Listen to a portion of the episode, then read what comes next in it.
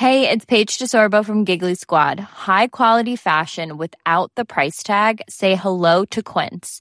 I'm snagging high-end essentials like cozy cashmere sweaters, sleek leather jackets, fine jewelry, and so much more. With Quince being 50 to 80% less than similar brands. And they partner with factories that prioritize safe, ethical, and responsible manufacturing. I love that. Luxury quality within reach. Go to quince.com slash style to get free shipping and 365 day returns on your next order. Quince.com slash style. Bonjour à toutes et à tous, c'est Bart et je suis ravi de vous accueillir pour ce nouvel épisode du podcast Extraterrien, le podcast qui interviewe des sportifs hors du commun. Le but de ce podcast est de vous partager leurs secrets, leur vie et d'en apprendre beaucoup plus sur eux afin d'en tirer un maximum de conseils. Donc si vous aimez le sport, l'aventure, le développement personnel ou que vous aimez simplement vous inspirer de personnalités remarquables, alors ce podcast est fait pour vous. Juste avant de commencer, j'ai quelques messages à vous faire passer. Si c'est la première fois que vous écoutez le podcast, je vous remercie d'être arrivé jusqu'ici. D'ailleurs, je vous recommande l'épisode avec Mathieu Torder qui a traversé l'Antarctique à seulement 27 ans. D'autre part, si vous ne le savez pas, j'ai beaucoup d'ambition avec ce podcast et je souhaite aller chercher des sportifs de plus en plus incroyables. Et j'aimerais vraiment interviewer vos sportifs préférés. Sachez que l'un des meilleurs moyens de les convaincre de participer, c'est notamment de leur montrer que vous êtes nombreux à adorer le podcast sur les réseaux sociaux et sur les notes iTunes. Donc si ce n'est pas encore fait, allez mettre une note sur Apple Podcast ou iTunes.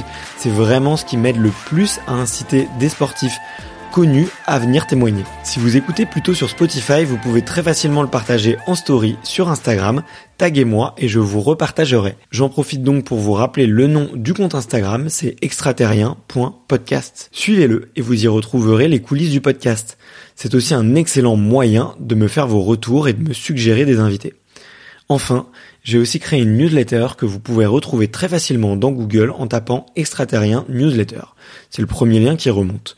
J'y partage des bons plans santé, matériel, préparation mentale, des livres, des documentaires qui m'ont beaucoup inspiré. Allez, je ne vous embête pas plus et je laisse place à mon invité du jour. J'avais commencé, j'avais commencé à faire un script.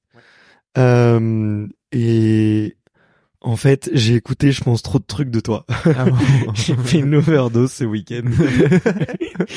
non, l'enfer. C'est pour ça que je me suis dit, je, me suis dit, en fait, non, non mais, je, te dis ça en rigolant avec euh, beaucoup d'humour. Mais euh, je me suis dit, en fait, ça serait, en fait, j'arrivais pas. Il y avait tellement de sujets, tellement de trucs, et je me suis dit, euh, que je rentrais un peu dans le rôle de l'intervieweur que j'aime pas à tout imposer en fait. Et à dire ah putain il faut que je lui parle de ça et puis après il faut que je lui parle de ça et puis puis en fait euh, je vais lui retourner cerveau et puis ça va pas être euh, cool. Ça va pas être un bon moment. Donc je te propose que ce soit beaucoup plus instinctif et, et voilà. Après j'ai très envie que tu me racontes cette course parce que j'étais là forcément et que euh, cette distance elle fait peur euh, elle elle intrigue elle elle fascine euh, que c'était une année particulière aussi. Euh... Moi, je l'ai pas raconté. Tu disais, t'as rien entendu, mais j'ai fait. Je sais pas que j'ai fait exprès, mais tu, mais en fait, justement, je l'ai pas fait parce que, enfin, tu vois, on a parlé. J'ai une petite agence de com. Et moi, je suis. Mon rêve aussi, c'était d'accompagner les athlètes de haut niveau. Du coup, d'une certaine manière, je deviens mon propre laboratoire. Et ce que je conseillerais à un athlète, c'est un peu de raréfier sa prise de parole pour la qualifié d'une certaine manière. Et du coup, plutôt que de faire plein de choses, je préfère faire un truc avec, euh, enfin, quelque chose de précis avec euh, quelqu'un. Tu vas mener un projet avec quelqu'un euh, que j'apprécie ou que je trouve qui sort un peu de l'ordinaire, mm. de façon un peu singulière pour ouais raréfier ce moment et et du coup, je me suis même pas encore replongé dans ma course de l'UTMB. Je l'ai même pas raconté. Enfin, tu vois, je l'ai pas raconté globalement. Bah, tu sais quoi, on peut commencer là. Ouais, tes règles du jeu, elles sont cool en tout cas. c'est quoi, c'est quoi ton premier souvenir de l'UTMB quand je te dis ça euh...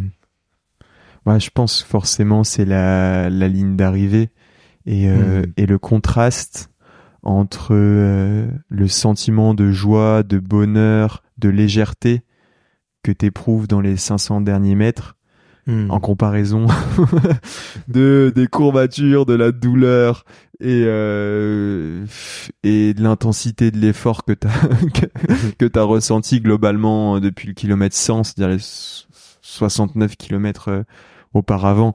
C'est ce contraste-là, et en fait, tu te rends compte que il y a une, c'est là où tu prends conscience, pas, tu, tu, franchis une porte et tu rentres dans un monde magique où tu sens plus rien, et en fait, euh, tout ce qui était au préalable, la prépa, même les investissements depuis des années en temps, euh, en argent, en sacrifices euh, divers et variés, et tous ces kilomètres que tu as parcouru, ça vaut le coup juste pour ces genre euh, ah, j'étais pas très rapide donc du coup je me dis 500 mètres j'ai dû les faire en 2 minutes 30 tu vois.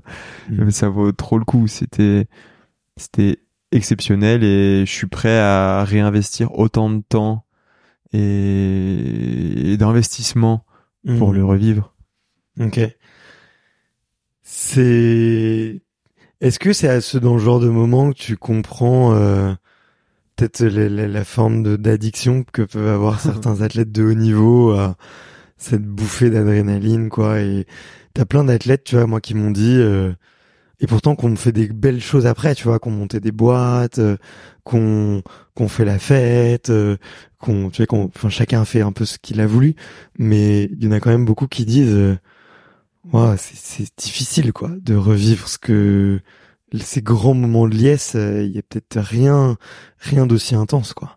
C'est exactement ça. Je pense que c'est un shot qui est comparable à nul autre.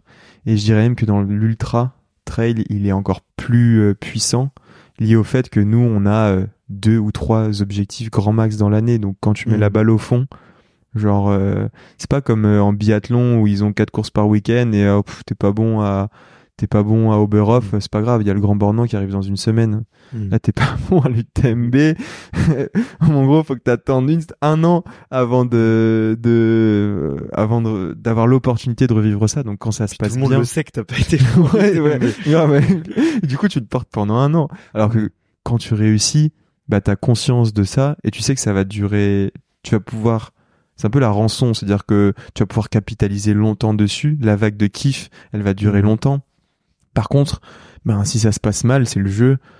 La déception, tu vas vivre avec pendant pas mal de temps. Donc euh, le shot d'adrénaline, comme tu sais que tu vas en avoir que deux ou trois dans l'année, mhm. et forcément l'UTMB c'est un ou c'est deux ou trois, bah quand ça se passe bien, ça décuple la puissance du truc quoi. C'est un peu comme la Coupe du Monde tous les quatre ans, je pense, comme les JO, c'est le fait que ce soit rare qui fait que c'est aussi puissant. Ouais, bien sûr. Est-ce qu'il y a un spleen après? Ouais, de ouf. ouais, ouais, ouais. Ouais, il y a un spleen, euh, il y a un vrai spleen. Et euh, moi, je suis en plein. Quand, quand? Bon, t'aurais toqué à la porte il y a 3-4 jours, je te dirais, je t'aurais, je t'aurais accueilli avec mon spleen, tu vois. Salut, enchanté, c'est Baptiste, voici mon spleen. et, et, et non, c'est. Mais je pense que c'est vachement hormonal Hmm. T'avais, enfin, moi je l'explique scientifiquement. D'ailleurs, mon, frère, tu vois, il en, il veut devenir médecin du sport et ça fait plusieurs fois que je le pousse. Ah, vas-y, fais des études sur les hormones euh, après l'ultra et tout, euh, parce que je pense qu'il y a un vrai truc là-dessus. Enfin, tu vois, tout ce qui est sérotonine, endorphine, euh, adrénaline. Globalement, t'as les jauges qui sont à plat et donc du coup, moi je me, je me sens ouais presque.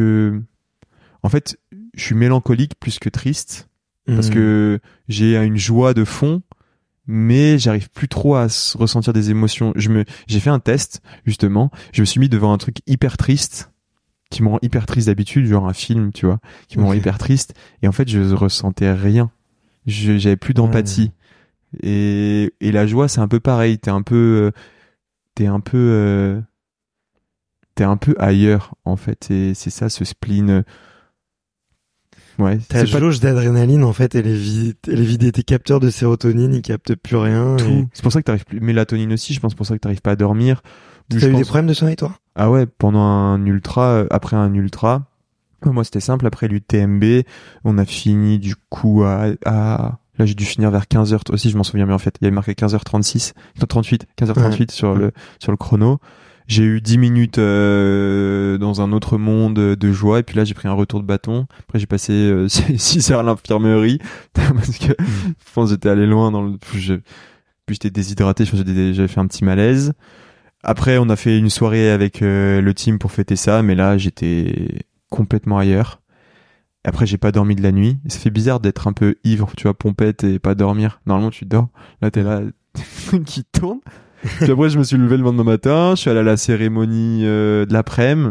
Après, on est allé en concert, en teuf avec mes copains euh, pour fêter ça le dimanche soir. T'avais les cannes encore euh Mais franchement, ouais. Parce que j'arrivais pas. Déjà, je suis passionné de musique et c'est c'est la tradition, c'est aller fêter quand ça se passe bien, même quand ça se passe pas bien dans la à écouter de la musique et boire des coups. Et là, toujours pas, j'ai pas réussi à dormir. Pendant deux jours, ouais, deux jours et demi, je dirais, j'arrive pas à dormir. Et après, et après, tu dors pas parce que t'as encore l'excitation. Je pense aussi que tu dors pas parce que tu essayes de capitaliser sur les réseaux sociaux ce que tu viens de réussir. Et donc, du coup, je pense que t'as une, grosse charge cognitive. Donc, quand tu t'endors, ben, t'as passé pas mal de temps sur euh, le téléphone, donc euh, ça aide pas à dormir. Et du coup, euh... ça aussi, ça participe à te vider tes charges de dopamine aussi. ouais. ouais, mais du coup, c'est bizarre parce qu'en même temps, ça les, ça les rehausse parce que tu lis des trucs. Ouais, ouais, c'est ça. Genre, euh... genre on te donne de l'amour par euh...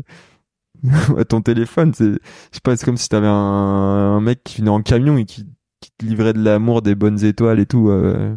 Enfin, du coup, moi, j'essaye de répondre à tout le monde parce que du coup répondre à tout le monde, même s'il y en a beaucoup, ça te fait conscientiser chaque message. Et en fait, euh, quand t'as pas été programmé pour ça, bah, tu considères tout comme un privilège. Et, euh, hmm. et du coup, moi, je me sens privilégié et c'est inconcevable de pas répondre, en fait. Alors, parfois, je mets des, des semaines à répondre, mais je le fais, quoi. Et c'est dans ma to-do list jusqu'à que je l'ai pas fait. Ok. Euh, tu penses qu'il va durer jusqu'à combien de temps, le spleen? Et eh ben là, ça va mieux. ouais, mais je je, je pense que parce que j'ai été très indulgent et bienveillant envers moi-même, hmm. je me suis, euh, je me suis très peu entraîné. J'ai fait pas mal de choses qui me plaisent à côté. Moi, j'ai cette chance d'avoir d'autres passions, mon boulot et euh, et la musique. Et je suis je me, je me recharge vraiment auprès de mes proches, que ce soit amis, famille. Donc j'ai fait beaucoup ça. Et en fait, euh, j'étais très indulgent, j'ai attendu que ça remonte. Et là, c'est en train de remonter. Et là, j'ai fait une semaine, tu vois, où j'étais totalement un peu euh, débranché de mon travail et de mon quotidien avec le stage de l'équipe de France. Puis, euh, je suis allé faire l'assistance de Thibaut Barognan, un ami, sur son ultra trail à Nice. Okay. Et là, en fait, ça y est, j'ai l'impression que j'ai à nouveau euh, les batteries pas pleines, mais à 75%. Ouais. Tu commences à avoir l'envie de revenir, quoi. Ouais, exactement. Hmm. Alors l'entraînement, pour l'instant, ça me pas trop trop. En vrai, j'ai, tu vois, la, la flamme a laissé place à la flemme. Vraiment, j'ai la flemme. okay. Vraiment la flemme. Mais, mais je me dis que ça va revenir. Je pense, j'espère. J'ai encore rien fait. Du coup, faudra que ça. Non, mais je suis sûr que ça va revenir. Je pense qu'inconsciemment aussi, je me protège pour pas repartir euh, trop tôt, pour pas risquer une blessure, pour pas pour pas faire d'erreur. Hmm, t'as as raison. il faut... Bah, je sais pas si. en tout cas, euh, c'est les conseils qu'on me donne et du coup, maintenant, j'ai l'impression que c'est la bonne option. Ouais. Mais ce qui est ce qui est marrant en t'écoutant, c'est de c'est de conscientiser à quel point, euh, même pour euh, les grands sportifs, même pour les athlètes de haut niveau, une fois que tu as mis un break et que ça devient plus une habitude le sport, en fait, s'y remettre, c'est si douloureux, quoi. ouais. Et, tu vois, et, j'en parlais moi après les vacances euh, à un pote, tu vois, qui est un peu en surpoids et ça faisait plusieurs mois, tu vois, qui me disait reviens, est-ce que je peux venir avec toi? On se remet au sport. Je lui avais dit vas-y à la rentrée, on, je, je l'intègre avec moi sur quelques séances, tu vois. Et il m'écoutait me plaindre, tu vois, après le retour de vacances. Et il comprenait pas. Il me dit, mais toi, t'es une machine, machin. Je lui dis, ouais, mais en fait, là, quand t'as fait un mois de pause, c'est, c'est, en fait, je suis revenu au même stade, quoi. Il faut tout réenclencher, quoi. Et c'est, alors ça se réenclenche beaucoup plus vite, tu vois, mais, euh, mais la première fois est, et je pense tout aussi pénible. Ouais, il y a une forme de léthargie un peu, mais c'est comme mm. quand tu ouvres les vannes de la fatigue. Euh, bah quand quand tu ouvres les vannes, ça vient fort et ça dure euh, longtemps et, et ça te percute quoi. je pense que c'est un peu ça. Ouais. Mais moi, je suis indulgent par rapport à. Enfin, j'essaye d'être indulgent. Euh, toi, je sais pas si t'as dans tes premières séances de sport à la rentrée, tu t'es mis direct dans le rouge ou tu t'es dit non, c'est normal, euh, et je l'accepte. Mais moi, c'est ce que j'essaye de faire et je me dis que ça va revenir naturellement, quoi. Hmm. Euh, bonne question. Je sais pas euh, quelle stratégie. Je, me, je suis un peu de la stratégie de ceux qui se font mal quand même, pour que ça revienne vite, tu vois. euh, je vois. je me dis de toute façon, ça fera mal, euh, que ça fasse mal aujourd'hui ou dans un mois, ça fera mal. Donc, je, je, je, réattaque assez vite, euh, ce qui est pas, ce qui est pas toujours recommandé. Mais on pourra en reparler parce que là, je, je m'entraîne pour un événement à peu près sérieusement, donc. Okay. Et c'est quoi? Ça s'appelle Aerox. C'est un mélange de CrossFit et de course à pied. Ok. Et en gros, les compètes sont toutes les mêmes. C'est un kilomètre de run. Okay. Ensuite, un mini wood. Donc souvent, c'est des, tu vois, ça va être des burpees, du rowing, donc du rameur, euh, des wall balls, euh, du ce qu'on appelle du slate. Tu sais, c'est pousser ces, ces espèces de chariots. Mm.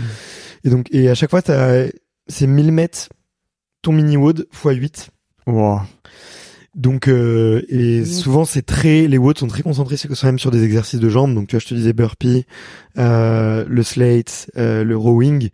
Donc tu dois avoir à la fois un gros gros niveau de cardiovasculaire enfin Enfin, en tout cas, tu, tu, montes très très haut dans les tours, tu te mets dans le rouge sur 1000 mètres et tu repars les jambes com Oh. complètement congestionnées quoi. Moi, ça peut te rassurer. euh, je serais pas, je serais pas ton adversaire. c'est typiquement le truc où je suis vraiment trop trop nul. Ah ouais. Et, et ça m'impressionne. Tu vois, ceux qui sont capables de, ouais, de faire ce genre d'effort. Moi, je suis assez, fan- enfin, je m'impressionne facilement. euh, je suis facilement impressionné par les efforts de, de choses que je sais pas faire. Et euh, Mm. franchement, tu vois, par exemple, typiquement euh, le CrossFit ou les choses comme ça, c'est ça. Moi, je maîtrise pas du tout. Et quand je vois combien tu peux avoir une maîtrise de ton corps et tout, je me dis ah ouais. C'est chaud. Il y a, du chemin. Euh, je reviens. Vas-y, vas-y. Et c'est quand ta compétition C'est le 11 novembre. Ok. C'est le 11 novembre euh, et Jour férié alors. Sauf Ah pour, bah, euh, alors ça sauf tombe un pour tes samedi. quadris. Ah, ça tombe un samedi, 9h du matin, faut être dans le bain. Euh, et là, j'essaie de rencontrer des, des... En fait, c'est la première compète en France. C'est un concept américain qui existe depuis trois ans, Ok. qui est arrivé en Europe euh, début d'année 2022. Hmm. Donc, il y a déjà eu plusieurs compétitions européennes. Là, c'est la première compétition sur Paris. Donc, si tu veux, il y a un espèce de gros niveau où, en fait, un peu comme sur l'ultra trail d'ailleurs, Mmh. où t'as euh, les meilleurs en fait qui vont faire toutes les compétitions européennes parce que ça ressemble d'ailleurs un peu au, au circuit Ironman c'est que le gagnant de chaque compète est ensuite invité sur une- la compétition internationale donc euh, t'as les championnats du monde et il faut gagner euh, soit Londres soit Paris soit Madrid soit Berlin enfin etc. Et la finale, elle est où? Euh, je ne sais plus. Très bonne question. Très très bonne question. Euh, en fait, j'ai même pas regardé parce que Je savais qu'il y avait pas grande je chance. vais, je vais être, je vais être honnête. Hein, franchement, j'ai vu les gars, euh, ils partent en 3,20 le Ok. kilo, le kilo, Ouais. Euh, et ils arrivent à tenir sur les Huit. les watts d'après. Tu vois sur les Ouais. 8 et c'est chaud. Enfin, moi, je suis, je suis, j'ai essayé de faire, j'ai essayé de faire le wood. J'ai essayé de faire, ok, en partant à 3,30, je tiens pas deux tours, quoi. Ah ouais, t'es pas passé le niveau 2. donc euh, j'ai pas passé le niveau des- Donc euh, ça va plutôt essayer de, de tenir euh, un 4 10 4 15 et peut-être de redescendre tu vois à 4 20 4 30 sur, le, Sur les la- derniers. sur les deux ouais, sur les deux derniers tu vois. Mais si j'arrivais vers ça, je fais une très bonne course, je suis content de moi. Euh, mais revenons à toi d'ailleurs vu que tu me fais parler prédiction euh, et si on parle un petit peu de Chamonix et de l'UTMB. Ouais. T'arrives avec euh, quel euh, quel objectif et quelle quelle envie? Ben, j'arrive avec ce que j'identifie aujourd'hui comme une clé pour réussir l'UTMB. J'arrive avec l'apaisement lié à une saison qui est déjà réussie. Et du coup, je pense que ça, c'est quelque chose qu'il faut que je réitère pour réussir mon UTMB, c'est-à-dire ne pas tout jouer sur l'UTMB. Et, euh, et euh, j'imagine que c'est un, c'est un dilemme parce que si tu joues pas tout sur l'UTMB, ça, arrive que- ça veut dire que tu arrives quand même un peu rincé émotionnellement. Mais en même temps, tu as, cet apaisement qui te, qui te fait dire qu'en fait, peu importe le résultat, demain, Hmm. ben il y aura toujours un match de foot euh, sur Canal Plus le soir euh, et euh, ta saison elle sera déjà réussie en fait donc j'arrive dans ce mood là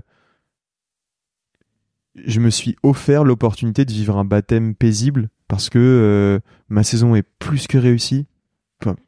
et, et je rêvais de découvrir l'UTMB dans cette disposition-là, c'est-à-dire sans pression liée au résultat. Et donc en fait, je me suis dit, tu t'es fait un cadeau. Franchement, on va pas te l'abîmer euh, en te mettant en tête des chronos ou des classements.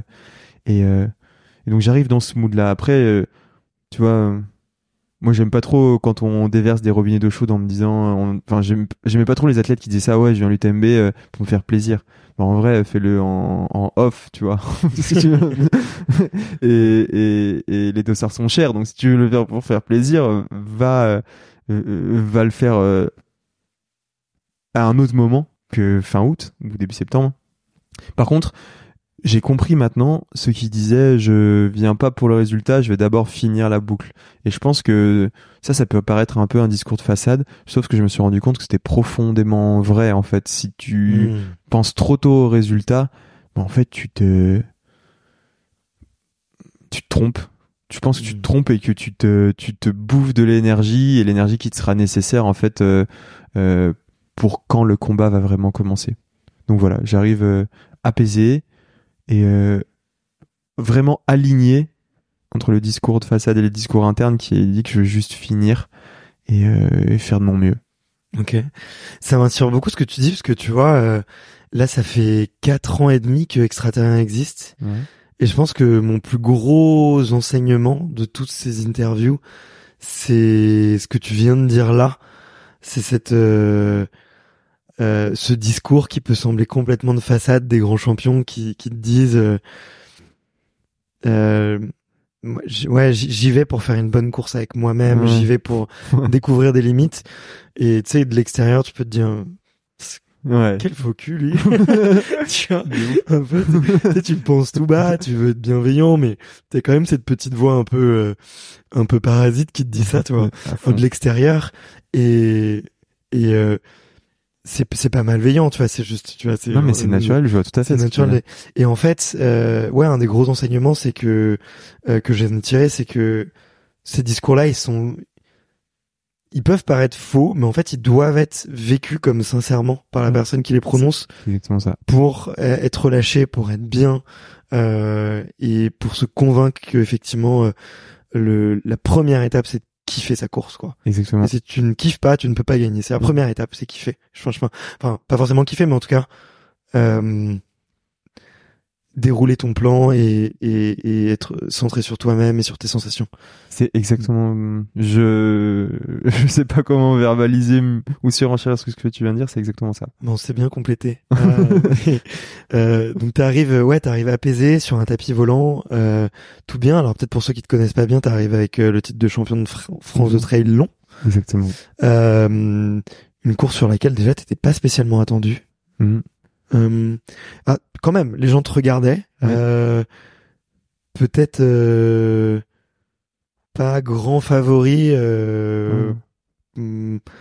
Moi, j'étais dans la meilleure des situations un peu suffisamment pour il y a une punchline de rap qui dit ça suffisamment outsider pour vivre dans la tête de mes concurrents sans payer le loyer tu vois je sais pas de qui elle est mais elle est belle c'est de Damso ok et c'est marrant parce qu'en fait, on a une private joke avec Thibaut Barognan euh, à propos de ce, ce son qu'on a écouté en faisant la reco justement des France et Week-end incroyable où un de tes meilleurs potes dans ce milieu-là, il devient champion de France la veille et toi tu le fais, euh, hmm. tu le fais le lendemain, alors que le mois d'avant, alors que tu reconnaissais la course et que tu arrives à la ligne d'arrivée, tu dis putain t'imagines si on était champion de France tous les deux ce week-end-là, mais ça arrive, bref.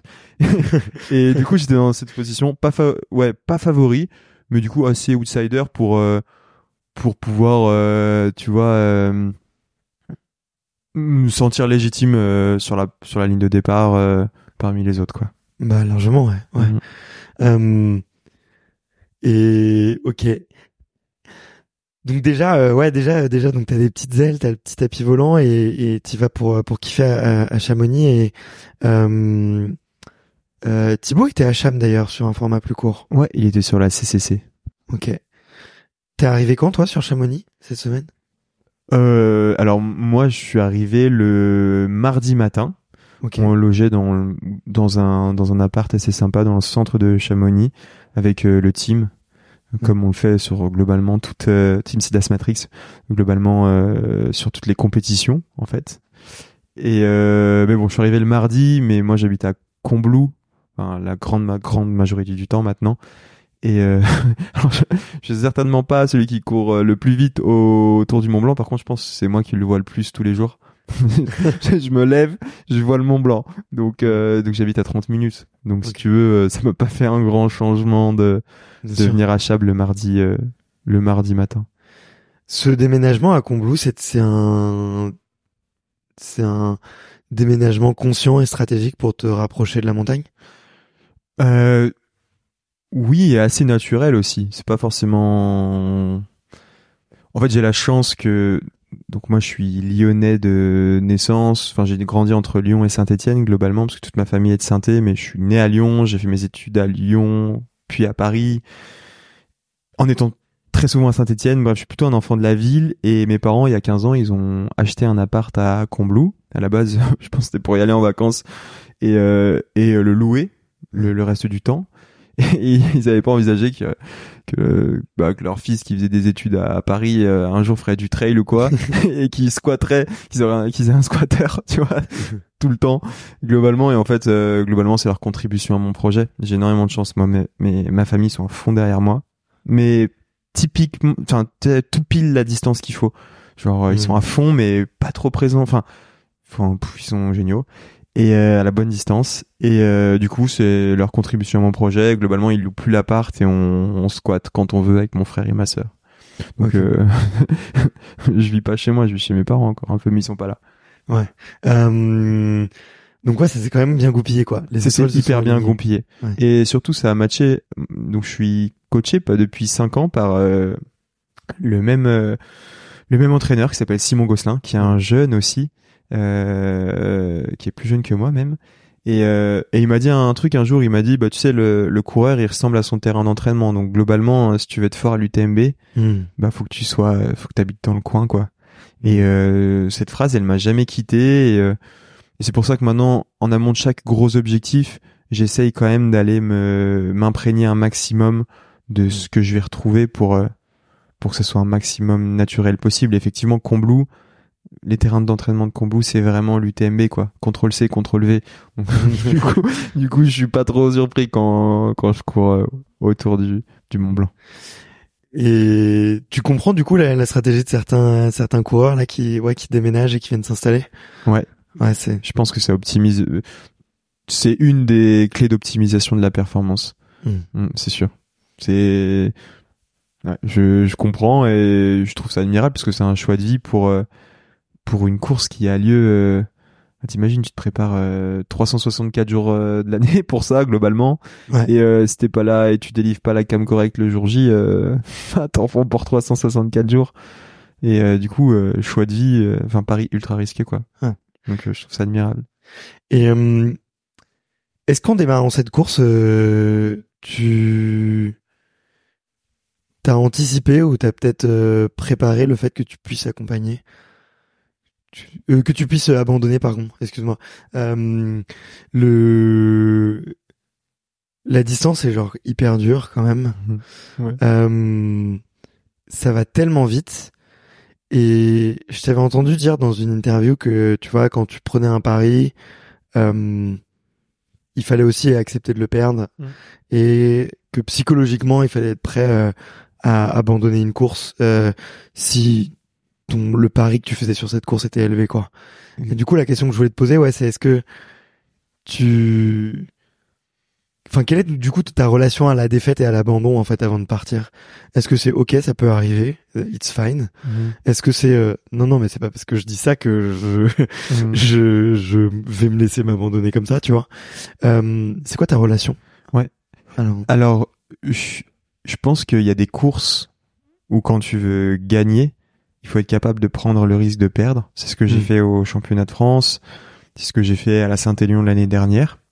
Mm. Euh, donc à Saint-Élion, c'est c'est pas passé comme prévu. J'ai pas gagné, mais j'ai fini. J'ai visé la ligne, je suis retombé sur une étoile, donc c'est fine comme tu disais. Euh, il y a d'autres moments où j'ai essayé de gagner, où j'ai vraiment perdu et j'ai abandonné. Comme ça m'est arrivé une seule fois d'abandonner, c'était au championnat de France en 2021.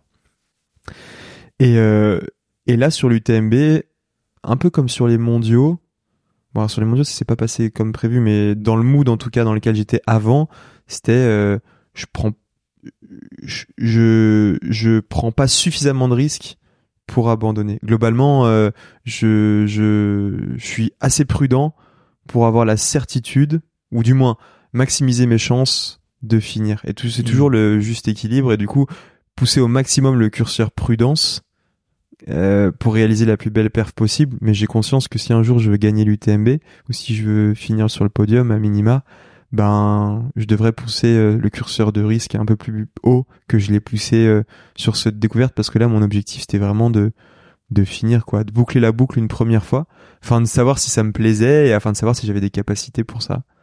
Ok. je suis doublement convaincu du coup. ok. Hum. Je sais que tu visualises aussi pas mal, euh, même beaucoup. Qu'est-ce que tu avais visualisé en particulier sur euh, mhm. cette année?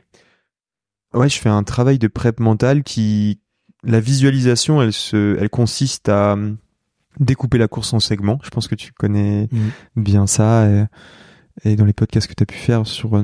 Alors eux, ils sont plus dans la décomposition du geste aussi parfois. Moi, c'était plus en segments temporels. Mhm. Enfin, et euh, et du coup, j'ai visualisé un petit peu euh, le mood dans lequel j'étais. Et du coup, il y avait six segments globalement. Je peux te, je peux te les donner. Le premier, c'est vraiment, euh, je l'avais appelé, j'avais donné un titre à chacun, comme les chapitres d'un livre. Le premier, c'était Disneyland. Genre, euh, profite d'être là, prends un maximum de, de kiff, de bonnes ondes et en fait, sois un enfant, tu vois. émerveille-toi déjà ça fait passer pas mal de temps euh, comme ça tu, tu penses pas si tu t'émerveilles tu penses pas au reste c'est bien mm. bon c'est pas passé comme tout à fait comme prévu puisque j'ai fait une petite crise de panique dans la première montée où je me sentais ultra angoissé mais on pourrait y revenir donc Disneyland mm. ensuite deuxième euh, segment euh, que j'avais appelé la, la porte d'entrée genre la porte d'entrée dans mon UTMB à moi c'est euh, une fois que tu quittes Notre-Dame de la Gorge et là ça y est t'es seul face à toi-même Ensuite, des Chapieux jusqu'à Courmayeur, je l'avais appelé euh, le voyage intérieur. Genre, euh, c'est la nuit, t'es tout seul, c'est la partie globalement la plus sauvage parce que tu vois mm. très peu de monde avec le passage aux pyramides, pyramides calcaires. Et euh, bah là, tu sais, de nuit, le silence te pousse à être hyper alerte sur tes sur tes autres sens, les odeurs, les les bruits, tout ça. Donc euh, voilà, vraiment un voyage un peu sensoriel et intérieur. Et à partir de là, j'avais six moods. Euh, l'entrée progressive dans le combat jusqu'à euh, Arnouva. Le ouais le, le le le dépassement de soi et le supplément d'âme sur le cinquième cinquième mhm. segment et ensuite en fait le côté mettre la balle au fond genre faut vraiment finir quoi et être un gros un tueur en gros un tueur à sang froid jusqu'à ses 500 dernières lignes mm. 500 derniers mètres où là ça y est tu peux te laisser complètement pénétrer par les émotions. On s'est pas tout passé comme prévu mais sur papier c'était comme ça. Ok. Mais euh, non mais c'est un super tips je trouve. C'est trop c'est vachement utile déjà je pense. Mm. et c'est beau la, façon avec laquelle tu l'as décoré et t'as amené tes, tes émotions quoi. Ouais. Et du coup tu te faisais des séances dédiées à une partie peut-être. Ouais Exactement. C'est avec ma prep mentale. Euh, du coup, on avait défini ça globalement deux semaines en amont. Et euh, et en fait, après, euh, pendant, on a fait une dernière séance à S-1 de l'UTMB à peu près. Et sur cette dernière séance, d'ailleurs, elle m'a dit un truc qui m'a marqué. Elle m'a dit en, vrai, Baptiste, je vais pas te faire une, enfin, on va pas faire une séance aujourd'hui. T'es prêt, donc, enfin, Enfin, ouais, on, t'as des trucs, on peut en parler si tu veux, mais tu sais, c'est le moment où ça sert à rien de réen, surenchérir. Euh, T'es mm. prêt, donc euh, euh, vas-y. Elle m'a dit juste d'ici, enfin d'ici le jour de la course, prends 10-15 minutes chaque jour et concentre-toi spécifiquement sur un des segments, celui que tu veux, qui t'inspire un peu comme ça à la volée. Et c'est ce que j'ai fait de manière très simple, tu vois, intuitive. Ok, ok, hyper, euh, hyper intéressant. Euh, Qu'est-ce qui se passe du coup euh, durant Disneyland? Ouais, Disneyland. Ah, franchement, déjà le premier kilomètre, au bout d'un kilomètre, je m'étais dit, ouais, bah c'est bon, l'UTMB il est réussi. En j'ai pris tellement une charge. Le premier kill, c'est un truc de fou là dans les rues de Chamonix. c'est, ouais, Et, euh... en fait, ce qui est, ce qui est dur, c'est qu'il faut que tu te frustres parce que tu sais combien, combien ça va être long derrière. Et du coup, il faut que tu profites tout en ayant, en appuyant sur la pédale de frein. C'est un peu, euh... alors que moi, j'aurais envie de partir à bloc, et taper dans toutes les mains et tout, tellement tu te sens. Et, euh... et du coup, t'es un peu sur, euh... ouais, le kiff et la pédale de frein. Donc déjà c'est un peu ça j'ai eu un peu de mal quand même à, à vivre ça. C'est la première fois que ça me fait ça comme ça. Normalement le, le, sentiment de joie intense comme ça il est plutôt sur la fin. Et après euh, dans la première montée ça a plus été Disneyland. Je sais pas j'ai fait une sorte de crise de panique liée euh, à l'ampleur de la tâche. En fait j'ai pris conscience mm. de la ferveur de l'événement. Il y avait vraiment beaucoup de monde, beaucoup, beaucoup, beaucoup, beaucoup ah, de bruit. C'est la, folie, ouais. Et, euh, et, euh, et c'est incroyable, hein, c'est génial. Et euh, moi, je suis pour que ça continue. Je sais qu'il y a pas mal de monde qui dit faut que ça. Se... Je pense qu'il faut que ça se que ça soit contrôlé effectivement et peut-être un peu régularisé. Mais enfin, franchement, s'il vous plaît, ne nous enlevez pas ça. C'est trop c'est trop incroyable à vivre. Mm. Et euh, bref, et du coup, une crise de panique où en fait, je vois les des je me fais moi j'avais décidé de partir un peu à la pulsation au cardio le pas dépasser mon seuil SV1 qui est à 165 plus par minute cardio. Et euh, du coup, globalement, je suis à ce seuil-là et je vois qu'en fait, dans la première montée, je me fais doubler, euh, mais genre des groupes entiers, tu vois. Et euh, je me dis, mais waouh, en fait, je dois être.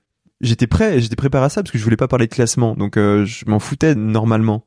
Mais non, ça fait mal à l'ego et tu tu puis après tu te retournes et en fait il y a tellement de bons coureurs que tu dis ah mais non mais lui c'est normal qu'il soit devant en fait puis tu te retournes ah bah lui c'est normal qu'il soit devant ah bah lui aussi donc au final tu te fais doubler hmm. beaucoup beaucoup beaucoup mais c'est presque normal et mais j'arrivais pas à me rattacher à cette notion comme si la prépa mentale n'avait pas fonctionné en fait sur cette première partie et jusqu'au moment où dans dans la descente sur Saint-Gervais je me prends une énorme boîte vraiment je, je pense que je suis pas loin de passer, pas loin de la correctionnelle de pas finir mon UTMB J'étais avec Hugo Deck à ce moment-là, ouais.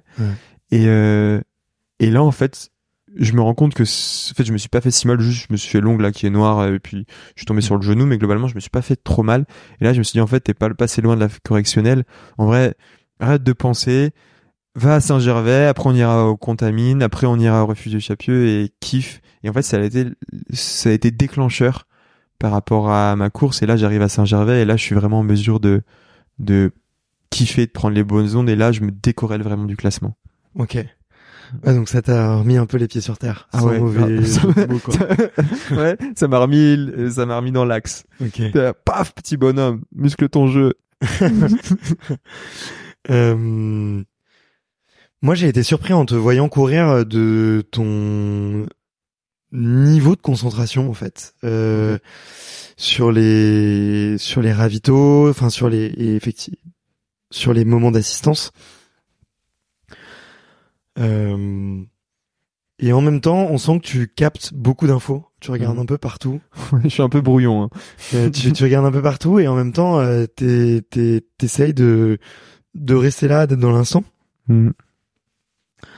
Euh, Qu'est-ce que euh, t'as une stratégie particulière toi sur les ravitaux ou euh, ils sont ils sont travaillés, millimétrés ou au contraire euh, c'est plus le moment où faut un peu souffler, tu as un peu de contact humain euh, du vrai entre guillemets. Mmh, ouais, je suis. T'as raison. En fait, j'ai jamais réfléchi comme ça, mais je pense que moi, comme j'aime, enfin, le trail pour moi, c'est vraiment un, un vecteur de partage. En fait, globalement, ma démarche tout seul, elle, elle aura pas, enfin, elle aurait, elle aurait pas trop de saveur et faire l'UTMB euh, tu vois sans personne avec moi euh, autour ou avec enfin tu vois ça a mm. beaucoup moins de saveur et c'est peut-être pour ça qu'en fait euh, j'adore autant les ravitaillements ces moments-là et peut-être pourquoi j'y passe autant de temps en comparaison à des adversaires avec qui tu vois avec qui je avec qui je fight quoi globalement et en fait j'ai vraiment du mal à en repartir c'est mm. vraiment un, c'est vraiment, c'est un super levier de motivation de me dire, ah, il faut vite que j'y aille, faut que j'aille au prochain. Par contre, une fois que j'y suis, j'ai vraiment beaucoup de mal parce qu'en fait, je me sens bien avec mes proches à nouveau. Euh, je me sens bien avec euh, avec Thomas, donc c'est le team manager, celui qui a créé le projet il y a il y a cinq ans. Et tu parlais stratégie, j'ai pas vraiment de stratégie, si ce n'est euh, plutôt des la stratégie de long terme d'avoir créé des automatismes et des mécanismes avec euh, avec Thomas et ça fait cinq ans. Moi, quand, quand je suis rentré dans le projet, il m'a dit tu veux faire quoi? Je lui ai dit bah je vais faire l'UTMB. Il m'a dit ok, on va y aller en, on va te préparer pour ça et quand on t'ira, tu seras prêt. Tu le savais déjà il y a cinq ans que c'était ce que ouais, tu faire. je savais, j'avais une intuition par rapport au fait que j'étais fait pour les efforts un peu plus longs, mais surtout que c'est ce qui m'attirait. Donc je sais pas dans dans quel est-ce que parce que j'étais bon ça m'attirait ou est-ce que parce que ça m'attirait je suis devenu je me suis spécialisé du coup je suis devenu un peu meilleur là-dedans? Je sais mm. pas, en tout cas, c'était mon, mon cap. J'aime bien parce que tu dis, oui, euh, un peu plus long, tu vois, et il y a des gens euh, pour qui euh, le référentiel un peu plus long, c'est juste, ça va être de passer, tu vois, déjà de courir de 10 km à 20 km. c'est vrai, tu sais qu'on change vachement, c'est, on évolue, en préparant l'UTMB, tu changes toutes tes, des référentiels en termes d'échelle, de, volume, de volume d'entraînement, de distance et tout. Maintenant, mes sorties récup, elle, ah, pour l'UTMB, elle faisait deux heures, deux heures et demie, tu vois. moi, c'est une sortie longue pour moi, tu vois. Et oui, et, du coup, maintenant, quand, là, quand, comme j'ai la flemme, ça me paraît le bout du monde. du coup, du coup, euh, c'est là, c'est là où c'est marrant et, bon, tu vois, c'est le, c'est un mois après et c'est seulement maintenant que je me pose un peu dessus et je prends conscience de tout ça. Donc non, les, les ravitaillements, euh, pas de stratégie si ce n'est des mécanismes et des automatismes euh, avec Thomas, euh, parce qu'on s'est dit qu'on qu'on lui aussi c'était son baptême sur l'UTMB. Mm. Il est jeune aussi, enfin tu vois, il a le même âge que Simon globalement et euh, c'est un baptême. J'y allais pas tout seul, on y allait ensemble à ce baptême et et je pense que hormis la stratégie d'être rodé avec quelqu'un qui te connaît parfaitement dans ces situations très intenses de pression, parce que c'est comme un accordéon en fait, globalement pendant 5 heures tu vas pas voir ton athlète, et boum, pendant une minute, ça va être euh, concentré d'informations, il faut être hyper réactif mmh. et euh, lui dire les bons mots, faire les bonnes choses, ajuster les, les, les, bons, les bons curseurs. Et, euh, et ça, ça s'achète pas en gros globalement, ça se construit avec le temps et il faut de l'expérience et quand tu fais que deux ou trois courses d'ultra par an, bah ça te prend mhm. des années. Donc euh, voilà, c'est juste une stratégie de long terme d'être euh, rodé euh, rodé avec Thomas et vrai maintenant il me voit arriver, on n'a même pas besoin de se parler. On... Tu sais, il y a une expression on se dit on se sait, bah, on se sait. Mhm. Voilà. C'est marrant parce que j'avais jamais intellectualisé ce ce comment dire ce cette partie technique de la course quoi. Hmm. que effectivement t'as couru pendant trois heures tout seul et tu dois être capable en deux minutes de lui résumer. Tu vois. Et, tu t'as remarqué l'esprit de synthèse en plus que j'ai du coup. Tu vois le truc périlleux ou pas? C'est pas c'est pas mon point fort non plus donc tu vois j'imagine que c'est très compliqué. Euh, non et puis t'arrives avec ton émotion quoi. T'arrives euh, tu suffit que les 15 dernières minutes je sais pas il soit mis à pleuvoir que le mec avec toi, euh, ça se passe pas bien, euh, qui est en train de mhm. courir, et que t'arrives, t'es dans un, très mauvais mood, alors qu'en fait les deux heures et demie avant, tout se passait super bien, t'avais bonnes sensations. Tu peux trop envoyer les mauvaises euh, informations quoi à l'autre. et c'est exactement, tout, c'est exactement ça. Et, du coup, il a qu'une partie de l'information. et ouais, et comme c'est que des up and down permanents, moi quand je débrief ou je parle un peu de ma course avec mes proches, il me dit mais à ce moment-là, t'avais l'air t'avais l'air au fond du trou. Je dis bah non franchement à ce moment-là j'étais bien. Ou à ce moment-là on t'a vu on était trop content on a l'impression que t'avais t'avais re, revécu mais je sais plus comment bref euh, que t'allais mieux quoi ressuscité. Et, euh, et je dis ah ouais bah là pourtant là j'étais vraiment dans le dur. Et du coup euh, en fait c'est ouais c'est t'as raison c'est à l'instant T il y a tellement des up and down que en fait faut prendre le truc comme il vient et savoir s'adapter et ça, ça vient que avec le temps. Et tu vois, je comprends. Euh, François Daen, c'est toujours globalement Jean-Michel Fort-Vincent qui lui fait son mm. ses assistances. Et euh, je comprends pourquoi. Je pense que mm. vraiment que c'est une histoire de binôme et d'automatisme et de de vécu commun. Et mm. je pense que ça c'est une grande force. Ouais, mais je l'ai, je l'ai compris ça au dernier UTMB en voyant euh, peut-être des duos. Euh, mhm. Alors le duo un peu mythique, tu vois, c'est celui d'Alix et Mathieu. Et, Mathieu. Forcément, où on les voit, euh, c'est millimétré, ça va super vite.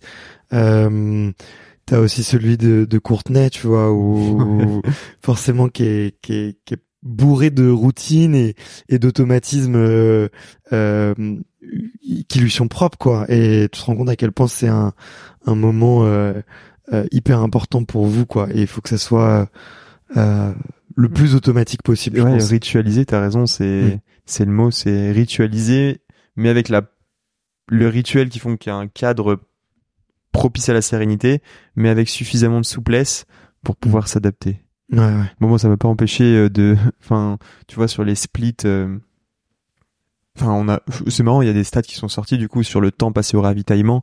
Et enfin, moi, quand je vois que j'ai passé 29 minutes et que les mecs devant, ils ont passé entre 10 et 15 minutes, mais je me dis, mais comment ils ont fait quoi?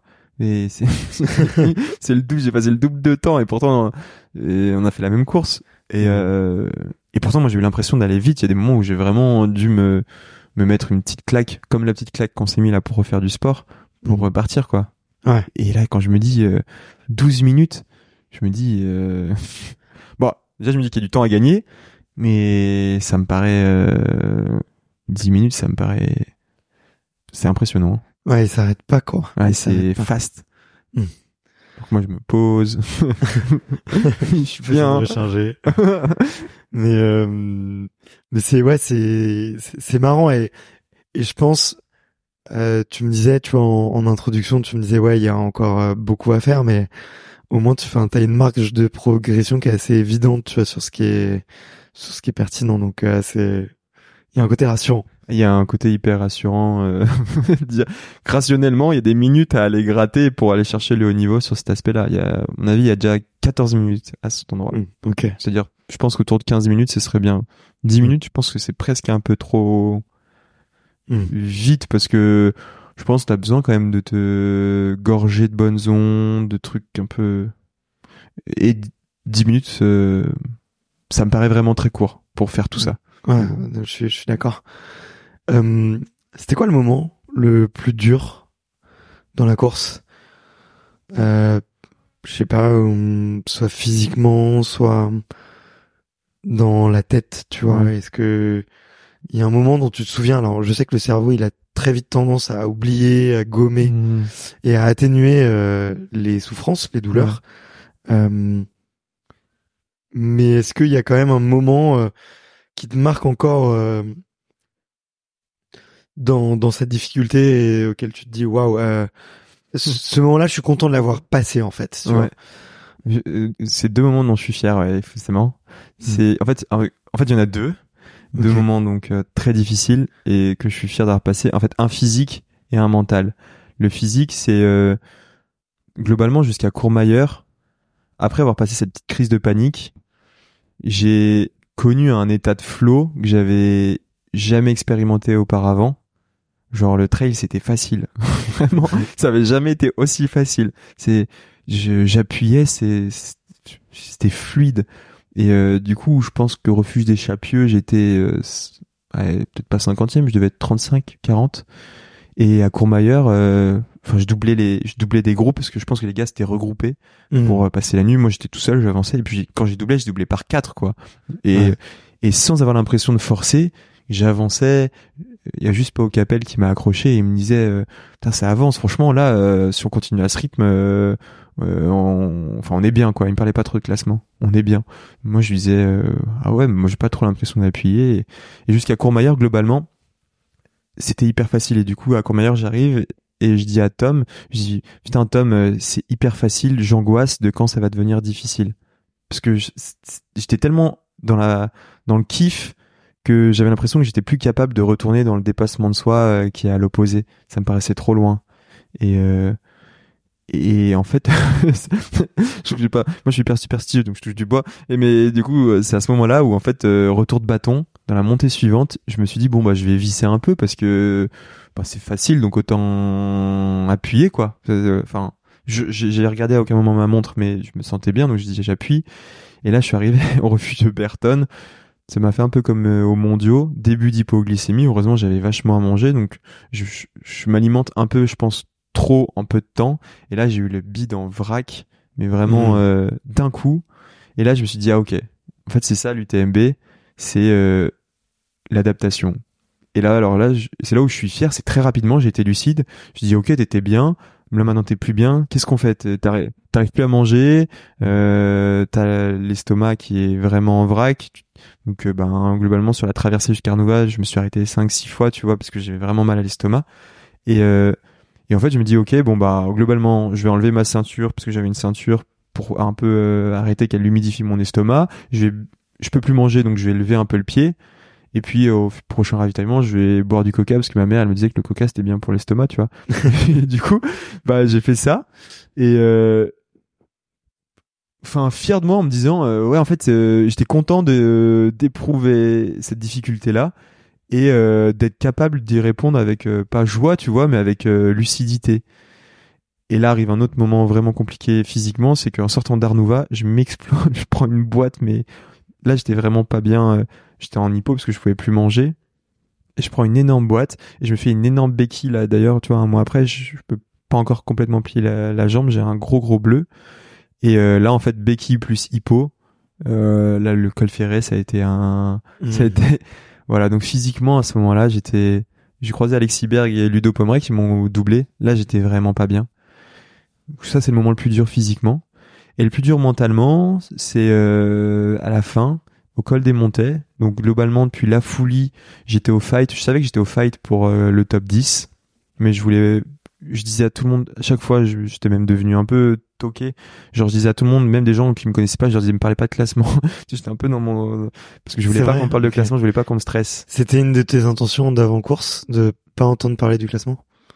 Non mais je pense qu'en fait euh, l'effet de course ont fait que je me suis retrouvé au fight pour une place très symbolique qui fait que c'est on-off. Je pense que tu fight pour 6, 7, 8, ça mhm. va. Mais je sais pas pourquoi je me suis rendu compte que je devais être sur un truc 10, euh, 11 et on va pas se mentir, c'est pas pareil. Et du coup, j'avais, c'était déjà suffisamment difficile pour euh, rajouter une bataille par-dessus ça. Donc euh, je voulais pas qu'on me la dise en fait. Peut-être pour me mentir ou me protéger. Et en fait, euh, le moment difficile, c'est donc à partir de la folie, je vais commencer à, batailler avec un gars qui s'appelle Tyler Green, un américain, je le connaissais pas. Après, j'ai vu qu'il avait fait deux à la western, donc euh, je me suis dit c'est quand même insolide.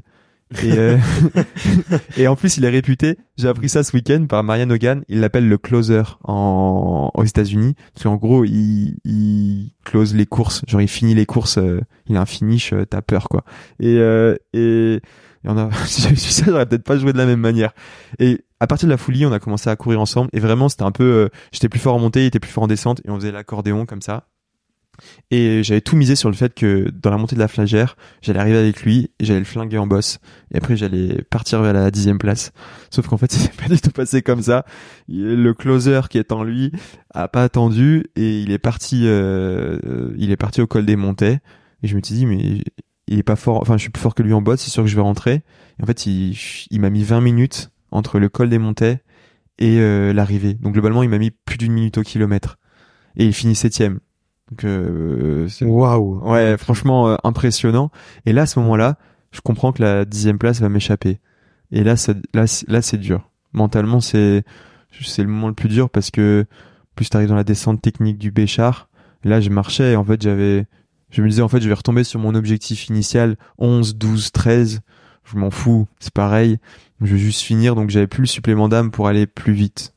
Et euh, et donc ça dure 45 minutes et cadeau du destin, mais vraiment cadeau du destin. Je croise un gars qui me dit il y a un mec, il est, il est plié, il est assis au bord d'un chemin.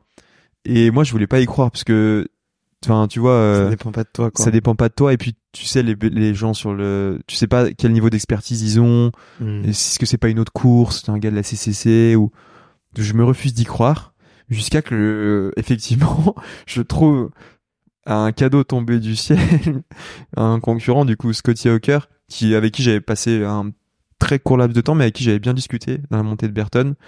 Et je le vois là vous discutez ensemble euh, quand, quand, vous montez. Ouais. Ah, il m'a dit, euh, viens, on va chercher, parce qu'en fait, on a le même euh, partenaire casquette. Et il me dit, et il me dit, euh, il me dit, ah, viens, on va poser deux casquettes sur le podium. Je dis, non, mais c'est pas mon combat. Je lui dis, vas-y, sans moi. Mais globalement, on a échangé 15 minutes. C'est un mec, mm. voilà. C'est un Australien sympa. Bref, non, néo-zélandais. Sympa. Et là, je le vois assis. Et là, du coup, je suis passé du moment le plus dur mentalement où j'avais vu le top 10 s'éloigner à un moment de genre de je re-switch et je suis en mode ultra déter et je me dis putain en fait euh, c'est la providence mais je crois vachement sur notre truc mais bon, et votre destin qui fait que ouais il te récompense de t'être battu et euh, tu vas le faire ton top 10 et à partir de là c'était en mode je re-switch sur le schéma mental la balle au fond et là je redeviens hyper froid et euh, lucide et je me dis ok je vais aller mettre le top 10 bah, le ballon en pleine lulu là large d'arrivée et et je vais faire top 10 et, et c'est ce qui est arrivé quoi. Ok. Voilà. Euh, c'est marrant, ce schéma de course, on n'imagine pas, tu vois, tout ce qui se passe. Ouais, ouais. non, c'est, bah, moi, je te, moi, je te, tu vois, je, je te vois euh, via euh, effectivement le classement. Euh, forcément, tu vois, tu mhm. nous regardais. Euh, moi, j'étais là effectivement pour suivre en plus Gauthier Ario, ouais. pour qui ça s'est pas pas bien passé. Mhm. Et hum, j'étais avec lui au début. Ouais, vous avez couru, vous avez couru, euh, vous avez couru pas mal ensemble, ouais. Et euh, et je vois effectivement, bon, je vois, je vois des choses que tu cites, tu vois, par exemple à Courmayeur, euh, je vois qu'il y a un groupe de quatre avec euh, les frères Ferrari et Alexandre Boucher aussi qui, qui, qui, sont là, et Gauthier. Je vois effectivement ce phénomène de groupe. et toi, je vois effectivement à quel point toi tu tu tu reviens grignoter tout le monde quoi. Mmh. Euh, donc euh, mais on n'imagine pas tous ces petits ces petits détails. Mais ouais et sans enfin tu t'en tu t'en rends pas compte en fait. Là vraiment jusqu'à Courmayeur, j'étais dans un tel flow que mmh. tu kiffes tellement que t'as peur quand enfin tu sais que ça va s'arrêter à un moment donné et en fait t'es tellement loin de de l'état de douleur que tu peux que tu as déjà expérimenté sur d'autres courses que tu dis je sais plus faire en fait. et et ouais, c'était c'était un kiff et je pense que ce kiff il peut être prolongé, tu vois, euh, sans les petites erreurs euh, globalement euh, j'ai senti l'hypo arriver en Autriche, j'ai eu j'ai eu une hypoglycémie un peu du un peu violente pendant les mondiaux et je voulais pas que ça arrive à nouveau et du coup là j'ai mangé trois trois gels en 20 minutes. Je pense que ça m'a détruit le bide. Et euh, et, euh, tu vois ça c'est des petites erreurs en fait de pas s'enflammer dans cette montée alors que en fait le groupe devant il était à deux minutes et euh, et j'aurais pu rentrer mais beaucoup plus progressivement en fait. Et là, je m'affole, je veux rentrer tout de suite parce que je suis dans l'euphorie et du coup, je fais une erreur sur le gel. Donc en fait, en, en chaîne, il y a trois heures de ma course parce qu'après, je pense t'as une hypoglycémie, t'as mal au bide, après tu tombes et euh, ces réactions enchaînent et tu te dis si avec un peu plus d'expérience, euh, ben tu gères un peu plus ces moments-là, même si tu sais que ça va arriver. Je pense qu'il y a personne qui a la course parfaite. Euh, c'est juste qu'il faut que le temps faible soit le plus court et le mieux géré possible, quoi. Ouais. Euh... ouais, non mais je... complètement, complètement. C'est quoi les les sacrifices qui ont été nécessaires et qui ont payé le plus? Pour réaliser une année aussi euh, riche en résultats en tout cas que tu as pu mmh. faire ce matin. Par sacrifice, j'entends euh, aller courir 10 heures quand on aime courir et quand on aime la mmh. montagne, c'est pas un sacrifice. Ouais. Je vois beaucoup euh, dans tu vois les, les bouquins de préparation mentale le, le concept de zone de génie, tu vois, zone de génie, c'est faire ce que t'aimes et faire là où, enfin, faire des choses dans lesquelles t'aimes progresser. Mhm. Mais il y a souvent en paradoxe de ça de, ouais, mais tu devras aussi sûrement faire des choses que t'aimes pas du tout faire. Ouais. Euh, ça, ça a été quoi pour toi les choses que t'as pas trop aimé faire et sur lesquelles il a dû, il a fallu que tu te forces? Eh ben, c'est l'individualisme. C'est en fait, j'ai pris conscience qu'il fallait que j'assume une part de d'individualisme. Mmh. Euh, quand tu, enfin, tu vois, euh, moi, je viens d'une famille dont je suis très proche. Euh, je, je, considère avoir eu beaucoup de chance euh, dans ma vie tout le temps, quoi. Et, euh, et on avait une tradition le dimanche midi. Alors, on n'est pas du tout tradit et tout, mais le dimanche midi, mes parents, ils aiment bien que qu'on déjeune ensemble avec mon frère et ma sœur et que ce soit à une horaire timée, tu vois. Mm. Et jusqu'à il y a peu de temps, Euh, bon, on le fait de moins en moins parce qu'on habite plus au même endroit, mais globalement, on l'a fait pendant très longtemps. Jusqu'à il y a peu de temps, euh, ben moi, le dimanche midi, euh, enfin le dimanche matin, c'était ma journée de sortie longue dans ma mmh. démarche. Et bien souvent, ben soit je devais me lever à 6 heures pour pouvoir matcher avec les temps communs, avec ce temps de début de repas, soit si je partais un peu plus tard, bah j'arrivais en retard au repas. Et euh, pendant longtemps, en fait, euh, je culpabilisais de ça parce que je me sentais pas légitime à, être en retard et, et en fait j'avais l'impression d'être hyper individualiste, mais en même temps ça me porte, enfin je sais pas, il y avait une force intérieure qui me disait il faut que tu fasses ça, il faut que tu y crois. Donc euh, je me sentais hyper individualiste d'imposer mon timing euh, pour un truc en fait qui était pas du tout mon métier, qui était simplement une passion, mais en même temps c'était une conviction. Et euh, ça, cet individualisme. Alors, je te parle de l'exemple du dimanche midi chez mes parents, mais en fait, il était dans plein d'autres domaines. Non, mais il est super parlant, c'est mmh. sympa. Et tu vois, il est aussi euh, là dans la coloc. On est chez moi là.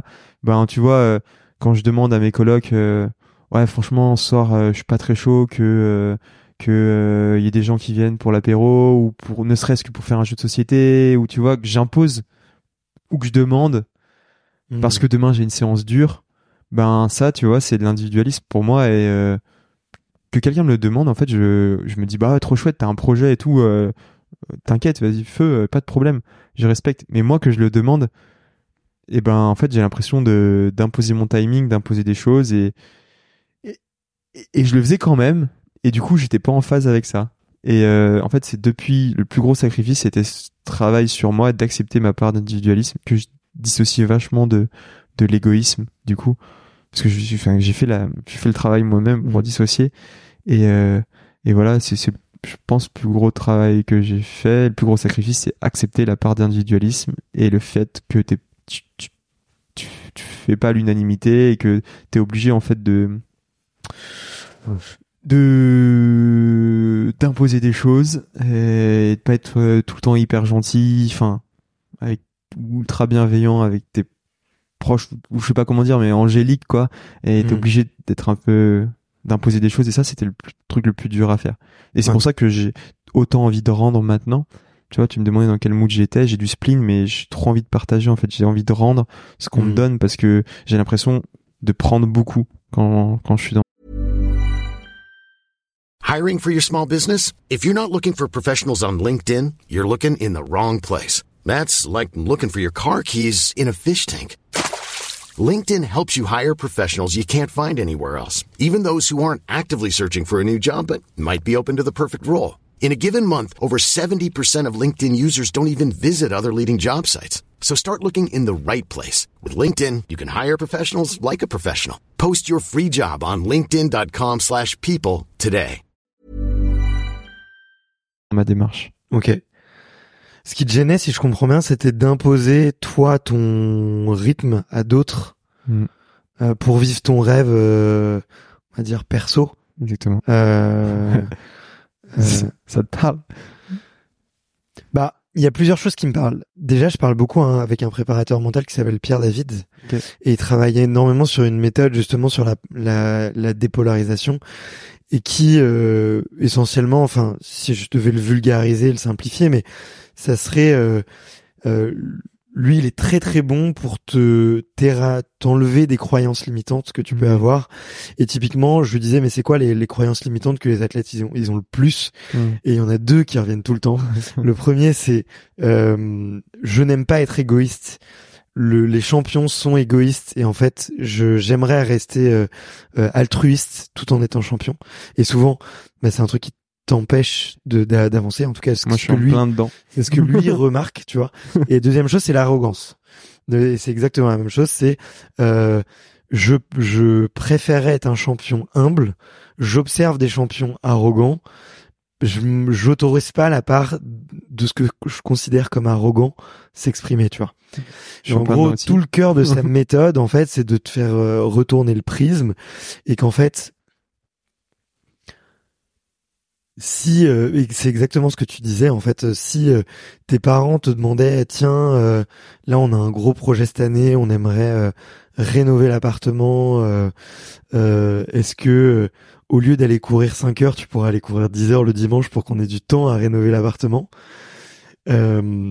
Et ben comment est-ce que tu le prendrais tu vois?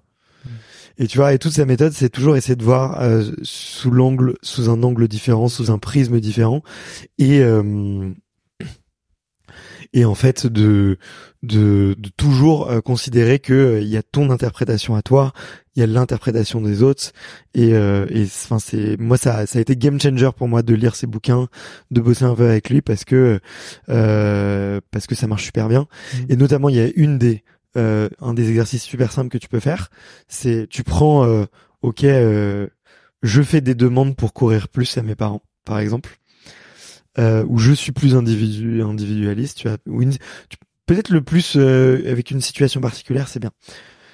Et tu vas mettre les avantages pour toi, les inconvénients pour toi à cette situation, les avantages pour eux, les inconvénients pour eux à cette situation-là. et en fait, le fait de voir qu'il y a aussi beaucoup d'avantages pour eux, c'est hyper intéressant. Et après, tu prends la situation exactement inverse. Tu vois, genre, je me prive, je me prive de de, mon entraînement le dimanche et je suis là à l'heure. Et là, tu tu refais la même chose, tu refais, tu recoupes ta feuille en quatre. Euh, quel est l'avantage pour moi? Quel est le désavantage pour moi? Quel est l'avantage pour eux? Quel est le désavantage pour eux? Et tu vas te rendre compte que bah, dans les désavantages, par exemple, pour eux, il y a euh, bah, la tristesse d'avoir euh, privé leur enfant de de vivre son rêve quoi tu vois. Et ça pour un des parents c'est genre euh, huge. Tu vois. Et, et, en fait tu te rends compte que tout n'est un peu que supposition et que tu fais plein de voilà tu tires plein de pans sur la comète et que si en fait t'as sous les yeux tous les prismes et tu vois là en l'occurrence on a fait 8 à chaque fois bah ça te fait un peu relativiser et que quand après euh, t'abordes le dialogue avec ces gens-là et que ils te font surligner en fait les points mais en fait généralement c'est que des points euh, enfin la somme des points positifs pour toi et positifs pour eux elle est, elle est vraiment avantageuse quoi. Donc euh, je t'encourage euh, bah ouais. si tu veux je t'enverrai les coordonnées de son, de son bouquin. Ah, il est vraiment cool. bah, avec grand plaisir. Merci. Franchement c'est hyper hyper éclairant et c'est ce que je te disais. Tu vas me demander ma carte vitale à la fin du, du, podcast parce que je suis, tu vois, je connaissais pas cette matrice et euh, comme tu dis avec un cas concret, elle est complètement, euh, ouais, avec un cas concret, tu la mets dedans et t'as vite fait de placer tous les avantages inconvénients et, et c'est sûr qu'en fait, euh, au final, maintenant avec le recul, j'ai bien fait de faire ça. Et ce qui m'a fait prendre conscience que j'ai bien fait de faire ça. Enfin, en fait, maintenant, je le lis moins parce que il faut, je pense, la performance mm. déclic qui, toi, te légitime auprès de toi de dire, OK, c'est je suis légitime de faire, je me sens légitime de faire ça parce que ça vaut le coup, parce mm. que, euh, parce que euh, j'ai les moyens d'atteindre mes rêves, en fait. Et tant que tu l'as pas réalisé, que tu cours après, tu vis dans cette espèce de, de déséquilibre où tu as l'impression mm. de, de, de demander plus et d'exiger plus que euh, que ce que tu mérites ou que ce que tu que ce que tu donnes.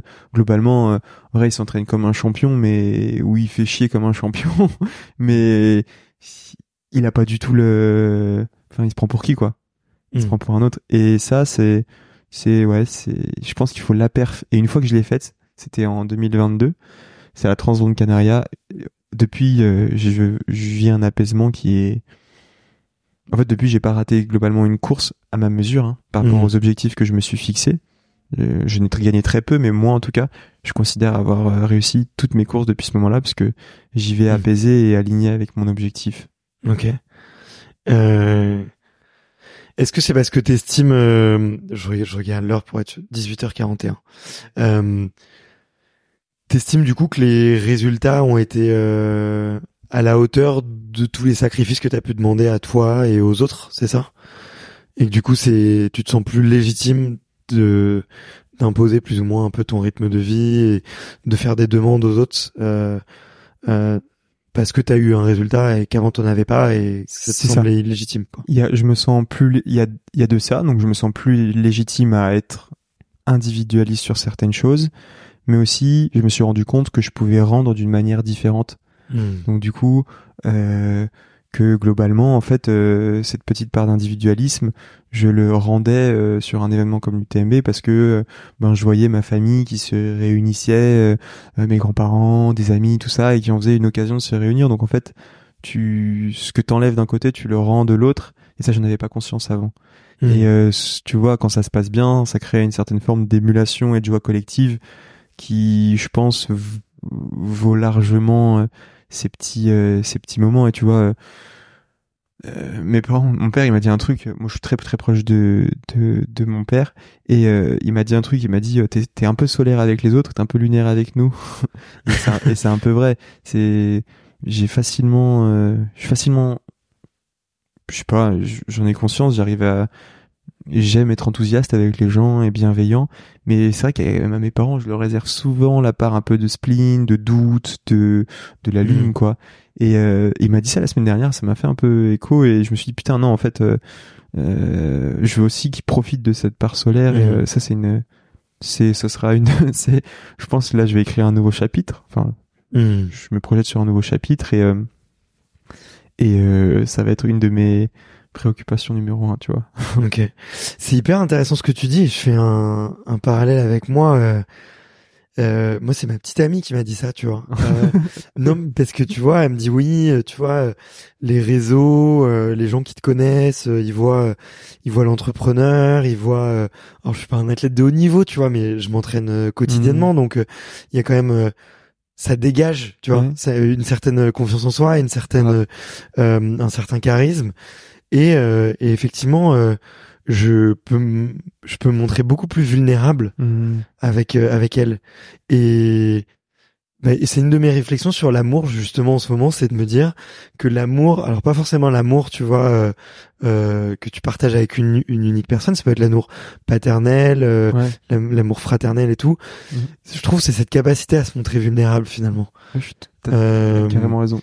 Et pour moi, ouais, tu peux, tu peux avoir des très très bons amis ou, mais si t'es pas capable peut-être de, je sais pas, de pleurer devant eux ou de leur avouer, euh, écoute, là en ce moment je suis dans le dur, euh, cette course, j'y crois pas, euh, mm. je, je sais pas si je vais y arriver ou tiens, ce projet de boîte, je, je, je, panique, j'en dors pas bien la nuit, tu vois, mm. enfin j'en sais rien, mais j'ai l'impression que la, la, relation elle est beaucoup moins profonde, tu vois. Si et c'est vrai que pour du coup l'entourage proche, des fois il y a un décalage. Il y a un décalage exactement comme l'a fait remarquer ton père. Ouais. Et je, moi, je l'avais pas du tout identifié et c'est vrai que je me suis dit, putain, c'est vrai, en fait. Je l'appelle que quand, que, quand j'ai un problème. c'est fou. Hein. Ouais. Et, et, et, ouais, c'est, hmm. je, ouais, je sais pas. Hmm. Non, non, mais c'est c'est un phénomène assez euh, assez euh, assez naturel et puis de toute façon il faut des moments de doute aussi pour euh, tu vois pour derrière se construire. mais hyper intéressant. En tout cas cette cette notion de sur l'individualisme, je t'ai je t'ai un peu poussé dans tes retranchements là, mais non, non. je regrette pas de l'avoir fait. Moi, il y a un sujet après que j'aimerais bien aussi Vas-y. aborder. alors, je sais pas si on le mettra comme ça tel quel brut dans le podcast, mais j'ai fait du chemin et j'ai envie d'en parler, tu vois. Mm. C'est un peu globalement comment je suis venu au trail. Ouais. Et euh, parce que j'ai ouais, je sais pas, j'ai j'ai besoin d'en parler parce que ça y est, j'ai conscientisé un peu le truc, tu vois, et que je pense que maintenant je peux en parler. Enfin, j'ai fait le chemin et j'ai envie de communiquer dessus, donc je sais pas si ça viendra naturellement.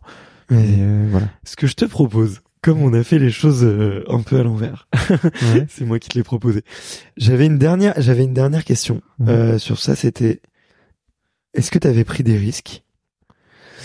Et après, ce que je te propose, une fois que tu m'as dit sur les risques, on repart sur le chemin naturel de extraterrien normalement, qui est quel est ton premier souvenir de sport, et on fait euh, tout le chemin de là jusqu'à ta découverte du trail. Ça te va comme parfait. reverse reverse podcast? Trop Vas-y. Et du coup, la question que je que j'avais notée, c'était euh, euh, pour donner un peu d'éléments de contexte. Tu vois, on, l'a vu. Euh, euh, là, t'as fait deux très belles saisons. Mmh. pour un trailer, alors le trail, c'est c'est aussi rajeuni, il a aussi vieilli. Il y a, y a des, il y a, enfin les les limites en tout cas s'agrandissent. Mhm. Et on voit que c'est un sport en fait qui est finalement réservé à, à, beaucoup de gens. Euh, T'es arrivé sur le tard, donc on va effectivement parler de de comment est-ce que t'en es venu. Euh, mais t'es arrivé vite d'une certaine façon. Euh, bah, tu vas me dire aussi qu'il y a eu des, des, des moments un peu compliqués, mais j'avais envie de parler de cette notion de risque parce que je me suis dit, t'as dû en prendre sur certains, sur certains aspects de ta vie, sur certains, euh, sur certaines, certaines décisions. Mm. Et j'aimerais savoir avec le recul là, euh, quelles ont été un peu ouais les, les décisions sur lesquelles t'as eu beaucoup d'incertitudes et les décisions qui t'ont paru risquées et aujourd'hui qui selon toi ont payé, tu vois. Parce que euh, finalement, je trouve que quand on étudie un peu le succès, je pense que c'est un des trucs les qu'on étudie le moins. En fait, c'est la prise de décision et la, prise de risque. Et je me suis dit, euh, tiens, Baptiste, il parle bien. il a peut-être médité la question, en fait. Mais c'est c'est enfin c'est marrant que tu parles de prise de risque parce que moi, je considère tu que c'est de prudence tout à l'heure. Bah ouais. en fait, je considère que c'est mon plus grand, ma plus grande qualité. Et c'est aussi mon plus grand défaut, c'est la prudence. Genre, tu me verras jamais. Euh... Moi, j'y vais vraiment pas à pas, tu vois. et, euh... et en fait, j'ai l'impression que j'ai jamais eu de, j'ai jamais pris de, enfin, j'ai jamais pris de, enfin, j'ai l'impression de jamais avoir pris de risque globalement et de toujours euh, avoir été dans une, un contrôle ou du peut-être pas une maîtrise, enfin peut-être pas un contrôle, mais une maîtrise de la de, du risque que que je prenais en, intellectualisant pas mal la prise de décision. Du, coup, euh, je suis très mauvais pour faire des choix. Enfin, tu vois. Et mais euh, ouais, moi j'ai jamais eu l'impression de prendre des risques. C'est qu'à chaque fois ça s'est fait vraiment euh, mètre après mètre. Et du coup, en fait, comme ça se fait mètre après mètre, bah, la prise de risque, je la trouve euh, minimale. La seule peut-être prise de risque que j'ai faite et aujourd'hui dont je suis assez fier, c'est euh, à l'issue de la CCC 2022, le sélectionneur de l'équipe de France, Adrien Séguré, il m'appelle et il me dit ben le premier français de la CCC, il est qualifié pour euh, enfin il est sélectionné pour représenter l'équipe de France euh, au championnat du monde en Thaïlande qui avait lieu trois ou quatre mois après. Non, qui avait lieu non, deux mois et demi après. Et et là, en fait, euh, dans la même journée, j'ai pleuré deux fois. pas pleuré, mais j'ai eu des larmes dans les yeux, des larmes de joie, parce que moi, mon rêve, vraiment depuis que je suis tout petit, c'est porter le maillot de l'équipe de France. Et dans le même journée, je suis, j'ai changé de rêve. Je me suis dit que mon rêve, c'était de honorer le maillot de l'équipe de France, parce que j'aurais pu le porter et finir 35e euh, au mondiaux. Et euh, et donc là, j'ai appelé mon coach, euh, Thomas, j'ai aussi appelé euh, des amis, ma famille pour pour avoir des avis. Mes mes colocs, ils étaient là. Enfin, c'est mes, mm. enfin c'est mes meilleurs conseils. Et euh, et en fait, j'avais déjà fait trois ultras dans l'année, la Transzone Canaria, le Lavaredo et la CCC. Et je me suis dit en fait, si j'y vais, je vais porter le maillot, je vais cocher une case, mais je vais pas l'honorer parce que je suis cramé. Et là, une fois que j'ai dit ça, j'ai rappelé le sélectionneur, je lui ai dit, je lui ai dit ben je pense que je serais à je serais pas à mon 100%. Et il m'a dit, ben, je te remercie d'être, euh, d'être honnête. Et euh, du coup, je vais prendre quelqu'un d'autre. Et là, j'ai eu l'impression, mon rêve, il avait toqué à la porte. Je lui ai dit, salut, est-ce que tu peux revenir bientôt? S'il te plaît. Et, et à partir de là, je me suis dit, je vais tout faire pour parce que les mondiaux avaient été reportés, donc je savais que dans huit mois j'avais une autre opportunité à Innsbruck, et je vais tout faire pour être en gros globalement resélectionné, et avec une option c'était champion de France. Et en fait, euh, ça s'est passé comme dans un rêve, c'est arrivé, et en fait la prise de risque elle a été payante, et en fait ça, plutôt que de porter le maillot en octobre 2022, bah en fait euh, je suis devenu champion de France en mars, un truc enfin pour moi à mon niveau qui était totalement inattendu et inaccessible. Et en plus après j'ai honoré le, enfin j'ai vraiment pu honorer le maillot euh, parce que j'ai dans les meilleures dispositions, j'ai fait une prépa et quand je regarde dans dans le rétro, je suis hyper en phase avec le, ce que j'ai fait quoi. Donc ça c'était la c'est le seul risque que que j'ai pris, je trouve et le reste globalement euh, c'était que une succession de, de choix très calculés. Voilà. Mm. Ok. Ouais, t'as t'as un rêve et tu vas vraiment doucement quoi. Après pas à pas. Ouais. Et puis le rêve, il évolue vachement en fait. Il... j'ai un cap, on va dire, mais globalement euh, et des rêves, mais ils sont hyper euh, fluctuants. Avant, j'avais des rêves vraiment liés au résultat, et maintenant, j'ai plus des rêves de qui sont liés à la manière. Hmm. Donc, euh, c'est plus seulement des performances ou des lignes sur le palmarès. C'est aussi plutôt laissé à la façon dont je vais le faire et lié à la façon dont je vais, le faire, et aussi même d'autres projets euh, ailleurs pour dire comment je, peux me rendre utile par rapport aux performances en trail. Enfin, comment faire de ces performances non plus une finalité, mais un moyen pour d'autres choses. Hmm. Ok. Bah écoute, merci beaucoup de, de partager ça. Euh, euh, ça, ça, c'est très clair et je trouve euh, c'est marrant que ta prise de risque ça soit un nom. Tu vois la fermeture, un rêve. euh, un nom, s'il te plaît. non mais c'est ça, tu vois. C'est euh, tiens là j'étais j'étais déjà au en train de vivre un rêve. J'ai, j'ai juste postponé le prochain rêve. C'était le plus gros risque de l'année. Baptiste Chassagne, merci. merci, au revoir. euh, non mais super chouette, super chouette. Mais euh, ce qui est cool, en tout cas, c'est que ça permet de beaucoup mettre euh, en lumière une partie de de de ta personnalité. Tu l'as mentionné sur la prudence et et, et là, ça ça te faisait exprimer avec d'autres mots, quoi. Mmh. Euh, il y a une autre prise de risque très très succinctement, c'est aussi faire confiance. Je pense que j'accorde facilement ma confiance à l'instant, mmh. en fait. Et du coup, moi, j'ai pas l'impression de prendre un risque. Et puis certains diront, mais t'es fou de de parler avec autant de transparence à quelqu'un ou de de d'aller aussi verticalement aussi vite dans une relation avec quelqu'un mais en fait ça peut-être c'est une prise de risque mais moi j'en ai pas j'ai pas l'impression quoi ok et tu fais t'as un bon instinct ou t'as déjà eu des des déconvenus? Bon, on va voir dans, trois minutes. je fais l'art du teasing. Non, normalement, j'ai un bon instinct. Ok. Euh, Bon, ben, on, on, redémarre cet épisode. Ouais. on vous dit de rétro-pédale. 1h24. Euh, et ben, salut Baptiste. salut. euh, salut Je sais pas dans quel ordre vraiment je vais mettre cet épisode. On verra comment on fait. Euh, mais, euh, bah écoute, si t'as écouté quelques épisodes d'Extraterrien, tu connais la première question, euh, je vais quand même la dire si jamais il y a des auditeurs qui, qui arrivent là parce qu'ils te suivent et qui ne connaissent pas Extraterrien. Euh, mais la première question que je pose à tous les athlètes et tous les invités, c'est de savoir quel est ton premier souvenir de sport.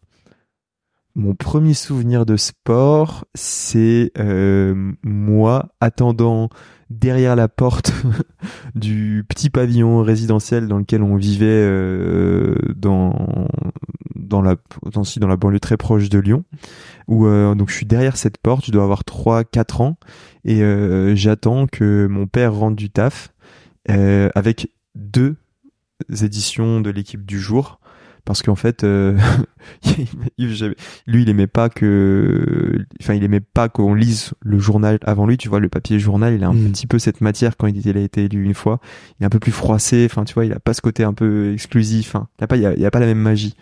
Et donc il revient du taf avec euh, ces deux exemplaires de l'équipe un pour lui et, euh, et un pour moi. Et il oubliait rarement mais s'il oubliait tu vois c'était pas ça se passait un peu mal. Et donc c'est pas vraiment un souvenir euh, sportif. Après, le premier qui m'a vraiment marqué, c'est la Coupe du Monde 98, hmm. la victoire, et tout l'aspect Black Blamber euh, qui, enfin, tu vois, l'aspect, le message de tolérance, de la joie collective qui, qui est né derrière, et cet aspect, euh, l'amour grandeur nature, tu vois, hmm. énorme, la vague de, de, de, de, je sais pas comment dire, mais la vague collective de bienveillance entre les gens ça c'est mon premier souvenir sportif, mais l'autre c'est vraiment euh, moi derrière cette porte, je la vois très bien, je la visualise très bien, et mon père qui rentre vers 18h, 18h30.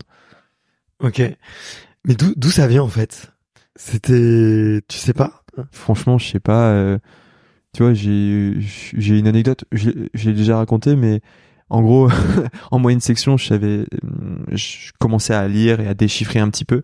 Et la, la maîtresse, elle avait demandé, tu vois, à la fin de l'année, de, ramener les livres un peu globalement qui nous plaisaient pour les partager avec les copains. Et euh, moi, j'avais ramené l'équipe et j'étais allé poser au fond de la classe. Et je me rappelle d'ailleurs de l'article que c'était, un article sur Manchester, Manchester United, enfin bref.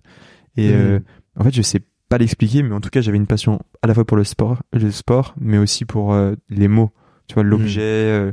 le journal, l'article, le Les titres. Les titres, ouais, les titres, trop fort. Apparemment, tu vois, le, journal Libé, ils avaient un, job, il y a un mec qui te donnait les titres de une, tu vois. Ah, chez l'équipe aussi, hein. Ah ouais? Ouais, il y a deux, on, on les appelle les titreurs. Ah ouais. Et euh, je crois qu'à l'équipe, ils sont deux, ouais. Ouais, le job de rêve. Et ils passent, euh, ils passent beaucoup, beaucoup, beaucoup de temps à chercher des titres, ouais. Ah, trop fort. Et euh... un job de rêve. Ouais, mais ils ont ils ont un talent de ouf parce que il y a quand même certains jeux de mots qui sont très très bien trouvés quoi. puis il y a un enjeu commercial donc faut pas non plus euh, être perché. Euh, ouais, tu peux pas aller trop trop loin ouais. Non. Ils ont bah c'est vrai que ouais, ils ont ils ont pas cette liberté euh, où des fois ils pourraient aller chercher des trucs vraiment vraiment euh, je pense très puissants mais mais ils arrivent quand même à faire des, des super c'est c'est le job de rêve. euh, OK OK et et et ouais, il me semble que le petit Baptiste, il met des crampons. Exactement. Il grandit dans un vestiaire. Il grandit dans un, ok. Ouais. C'est, euh, c'est important. Alors, il grandit dans un chaudron, déjà. à l'âge de 3 ans et demi aussi, mon, 3 ans et demi, 4 ans, mon père qui était, donc, il avait, il est stéphanois, mais il est venu, il a emménagé sur Lyon pour le boulot. Et il était passionné euh, de synthé à fond, et à l'âge de 3 ans et demi, 4 ans, il m'emmène au stade euh, le, le, sandwich euh, au saucisson en guise de carotte, tu vois. Il, il, fait la, ma taille et donc du coup je passe le, les 90 minutes à le manger globalement. Et lui il est content, il a un copain pour aller voir euh, le match. Donc euh, je grandis dans un chaudron et puis je grandis dans un vestiaire parce que dès que j'ai 3-4 ans je commence à jouer au foot je pense. Et je joue au foot jusqu'à ma sortie des études, donc c'est-à-dire l'âge de 23-24. Mmh. Et c'est hyper important parce que aujourd'hui j'ai vraiment envie tu vois de alors j'ai envie de mener ma carrière et j'ai cet individualisme mais j'ai vraiment envie de rendre. Et il y a une cause qui me tient vraiment particulièrement à cœur c'est cet aspect là en fait euh, l'ouverture d'esprit. Enfin moi j'ai grandi dans un quartier je viens d'une famille aisée mais j'ai grandi mmh. dans un quartier populaire dans un vestiaire de foot. Et euh, et euh, ça me fait mal tu vois quand quand je vois des des trucs un peu lié au communautarisme, au racisme, euh, c'est mm. c'est c'est ça me fait mal et en même temps je me dis que c'est bien facile pour moi qui suis né blond aux yeux bleus, tu vois, dans un mm. pays comme la France de ressentir ça. Donc c'est assez paradoxal, mais globalement maintenant je suis en, en paix avec ça et j'ai envie vraiment de travailler là-dessus et en fait de m'impliquer sur ce genre de de mm. projet là et on parlait, tu vois, du chamonisme qu'on qu'on peut avoir dans le trail, c'est-à-dire que quand tu dis que t'es parisien, genre t'es mal vu. Hmm. ou quand tu viens de la ville, t'es mal vu. Ben moi, en fait, j'ai ça me ça me dérange. Hmm. Je le vis mal ça parce que je trouve que c'est de l'intolérance. Et, euh, alors oui, euh, il y a certains Parisiens, ils sont pas cool. Je te jure, il y a certains Chamoniards, ils sont pas cool non plus. Et euh, et et du coup, voilà. Moi, j'ai grandi à la ville. Maintenant, je m'épanouis à la montagne et j'aimerais bien contribuer à être un trait d'union entre les deux. Ouais. Voilà. Ok. C'est vachement beau ce que tu dis, en tout cas sur le, tu vois, sur le, effectivement la découverte du foot via, euh, tu vois, cet aspect euh, très populaire, mm. euh, un sport qui rassemble tout le monde. Ou et c'est vrai que il s'est passé une période, je trouve, peut-être que je le vois avec mes yeux d'enfant, mais où on, on tape sur le foot. Là en ce moment, ouais, on tape sur le foot, on, tape sur le foot de ouf, mais tu vois, sur entre 98 et je sais pas euh, euh, jusqu'à peut-être 2002 où on déchante, on déchante, mais euh, j'avais l'impression que c'était waouh, on avait trouvé la formule miracle pour que la France ça soit un pays apaisé, tu vois, et, et et qu'on ait plus de problèmes et que en fait tout le, monde s'aime. Le, le, racisme était un problème derrière nous et que en fait on pouvait euh, complètement passé à travers au travers de de, de ces mots là tu vois mm. et euh, et en fait non ça a pas suffi quoi mm. et je je comprends que tu été un peu euh, en, que ça te mette en colère et, et, moi aussi des fois ça me met un peu en colère parce que je considère que j'ai fait euh, beaucoup d'efforts en tout cas de m'ouvrir tu vois à, à, et de déconstruire des trucs des, des préjugés tu vois qu'on que tu peux avoir à la télé et moi ça me met en colère de voir que euh, que d'autres l'ont toujours pas fait quoi. Et, et mais je comprends, enfin je, je, je, partage beaucoup ton point de vue quoi. Et du coup, mm. tu faut profiter d'une certaine manière de c'est une manière de rendre et donc du coup de de la post enfin de la visibilité dont on peut bénéficier mm. aujourd'hui pour euh, pour essayer de faire sa part. Alors moi j'ai conscience que c'est une petite part de colibri, tu vois, c'est pas grand chose, mm. mais au moins euh, je fais la mienne et et si ça peut, enfin on peut faire la nôtre, tu vois, et c'est un peu ce que je me dis. Donc là, ouais, c'est la dynamique dans laquelle je me trouve actuellement. Ok. Euh, c'est quoi les rêves du petit Baptiste à l'école et au foot? C'est c'est marrant, même ça, ma mère, elle me l'a dit après l'UTMB. Elle m'a dit, mais quand t'avais, euh, quand on te demandait ce que tu voulais faire plus tard, là, t'avais marqué, euh, je vais être un sportif.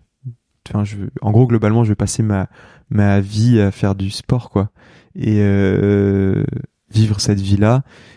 Sauf que très rapidement, euh, bah, je me suis rendu compte que j'avais pas le niveau en foot. Hein. J'étais très mmh. besogneux. j'étais un joueur de devoir, tu vois. Je courais beaucoup, mais j'étais pas très très bon techniquement.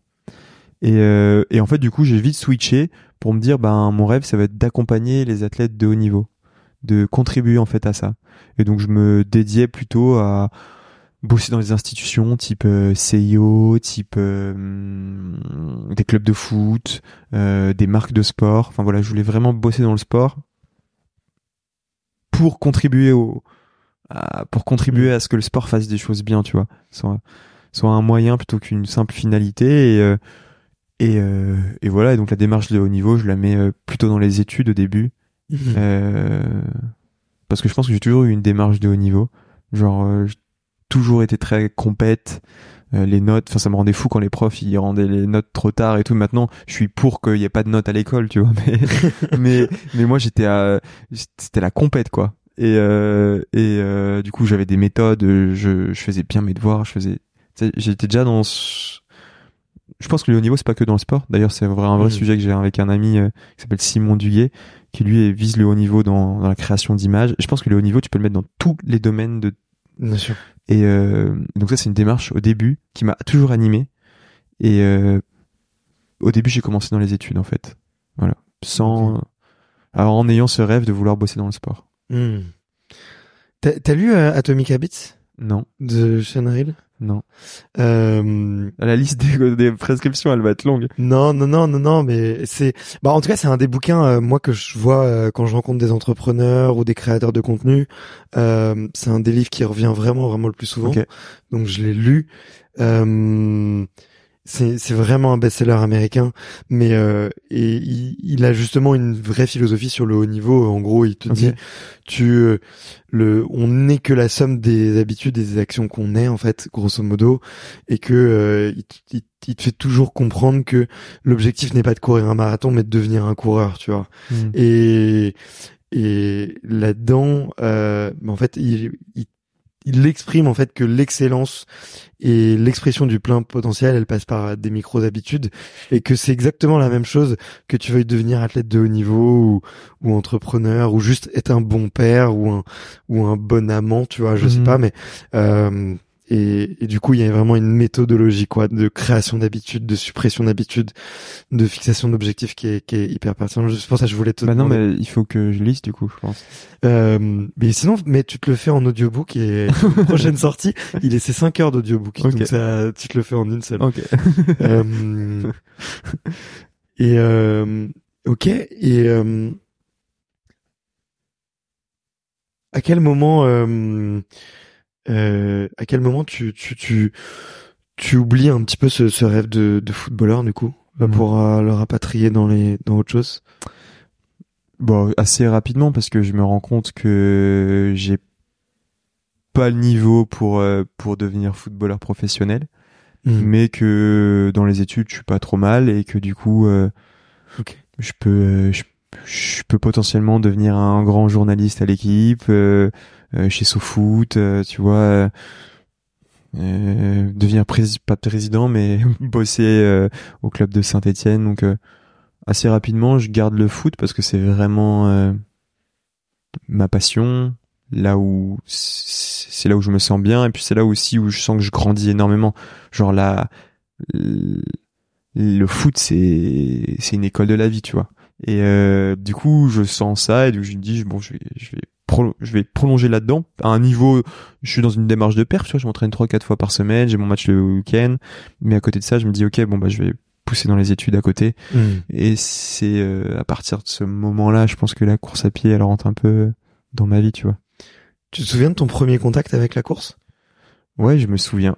Et je me souviens et euh, c'est là où tu vois euh, j'ai une petite palpitation au cœur parce que euh, en gros je l'ai jamais conscientisé, tu vois, pourquoi je me suis mis au trail, mais en fait, comme je te disais, moi je viens d'un famille aisée, quartier populaire, et du coup je grandis dans un collège où il y avait un peu de, un peu de, il y avait un peu de violence parfois.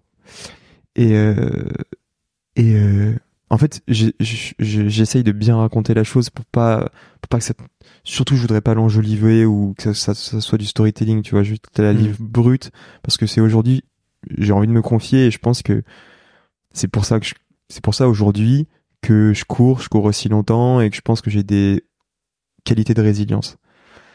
Et, euh, donc je suis en troisième globalement et euh, et je suis euh, le je suis le petit caméléon social, tu vois. Genre je suis bien avec les caïds du collège parce que je suis hmm. le le petit gars qui est pas trop con mais qui est qui qui qui fait un peu des conneries, tu vois.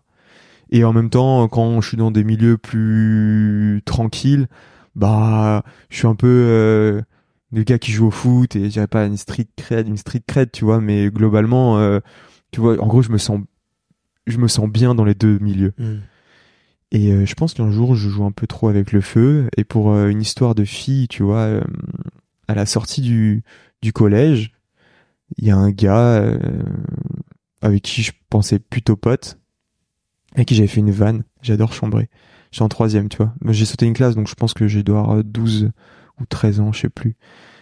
Et qui me chope à la sortie du lycée, à la sortie du collège, tu vois. Et en mode, bagarre ritualisée. Tu vois, genre en mode, hmm. Euh, euh, ouais, tu m'as manqué de respect. Euh, bref. En gros, il oui, oui, il appelle des, spectateurs peut-être. Il faut. C'est ça, il dit ça avec tous ses potes. Faut... que ça soit scénarisé. C'est sur un parking juste à côté du collège, tu vois. Puis encore une fois, c'est un quartier, tu vois, qui est assez populaire, donc c'est c'est c'est violent. Et physiquement, il me fait pas mal, tu vois.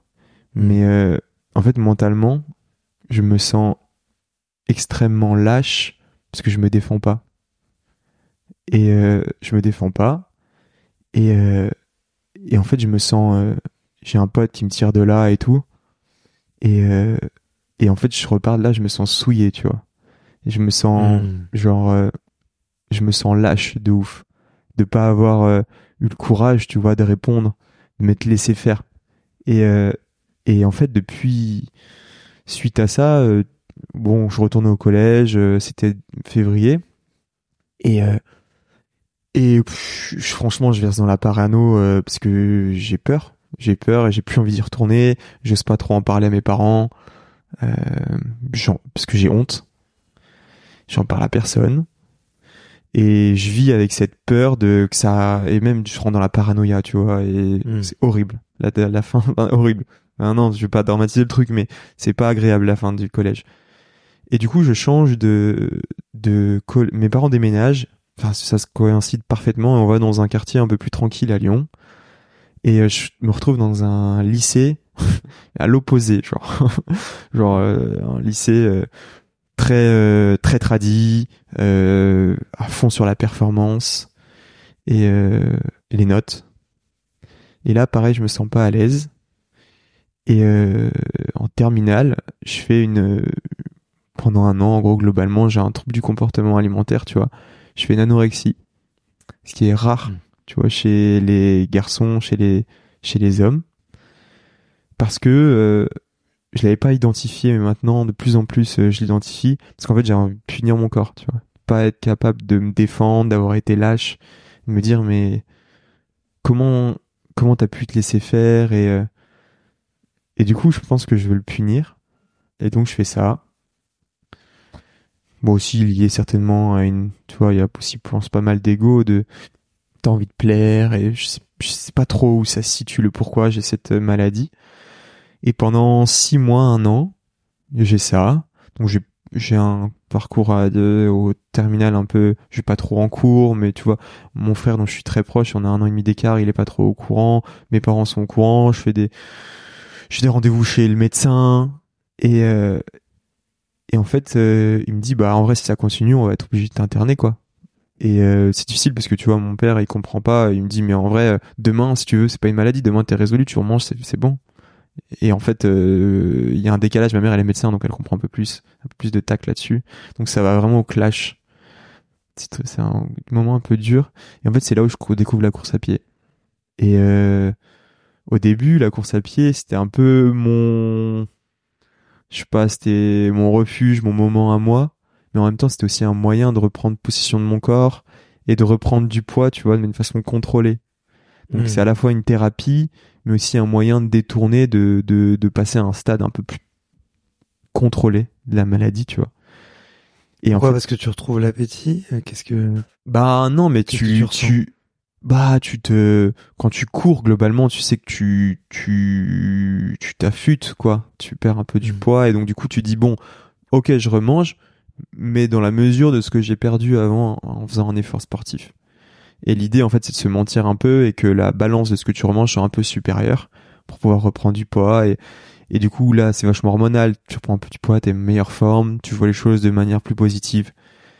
Et d'une certaine manière en fait tu vois maintenant avec le recul euh, après, euh, suite à ça, finalement, j'ai mon bac, euh, je change de lycée, je vais en terminale, euh, dans une autre terminale L, j'ai un très bon bac, je rentre à Sciences Po à Paris. en fait, tout va, je, tout va mieux en fait, tu vois. Mieux. Et la courbe s'est inversée.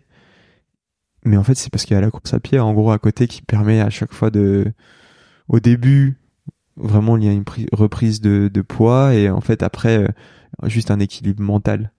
Et, mmh.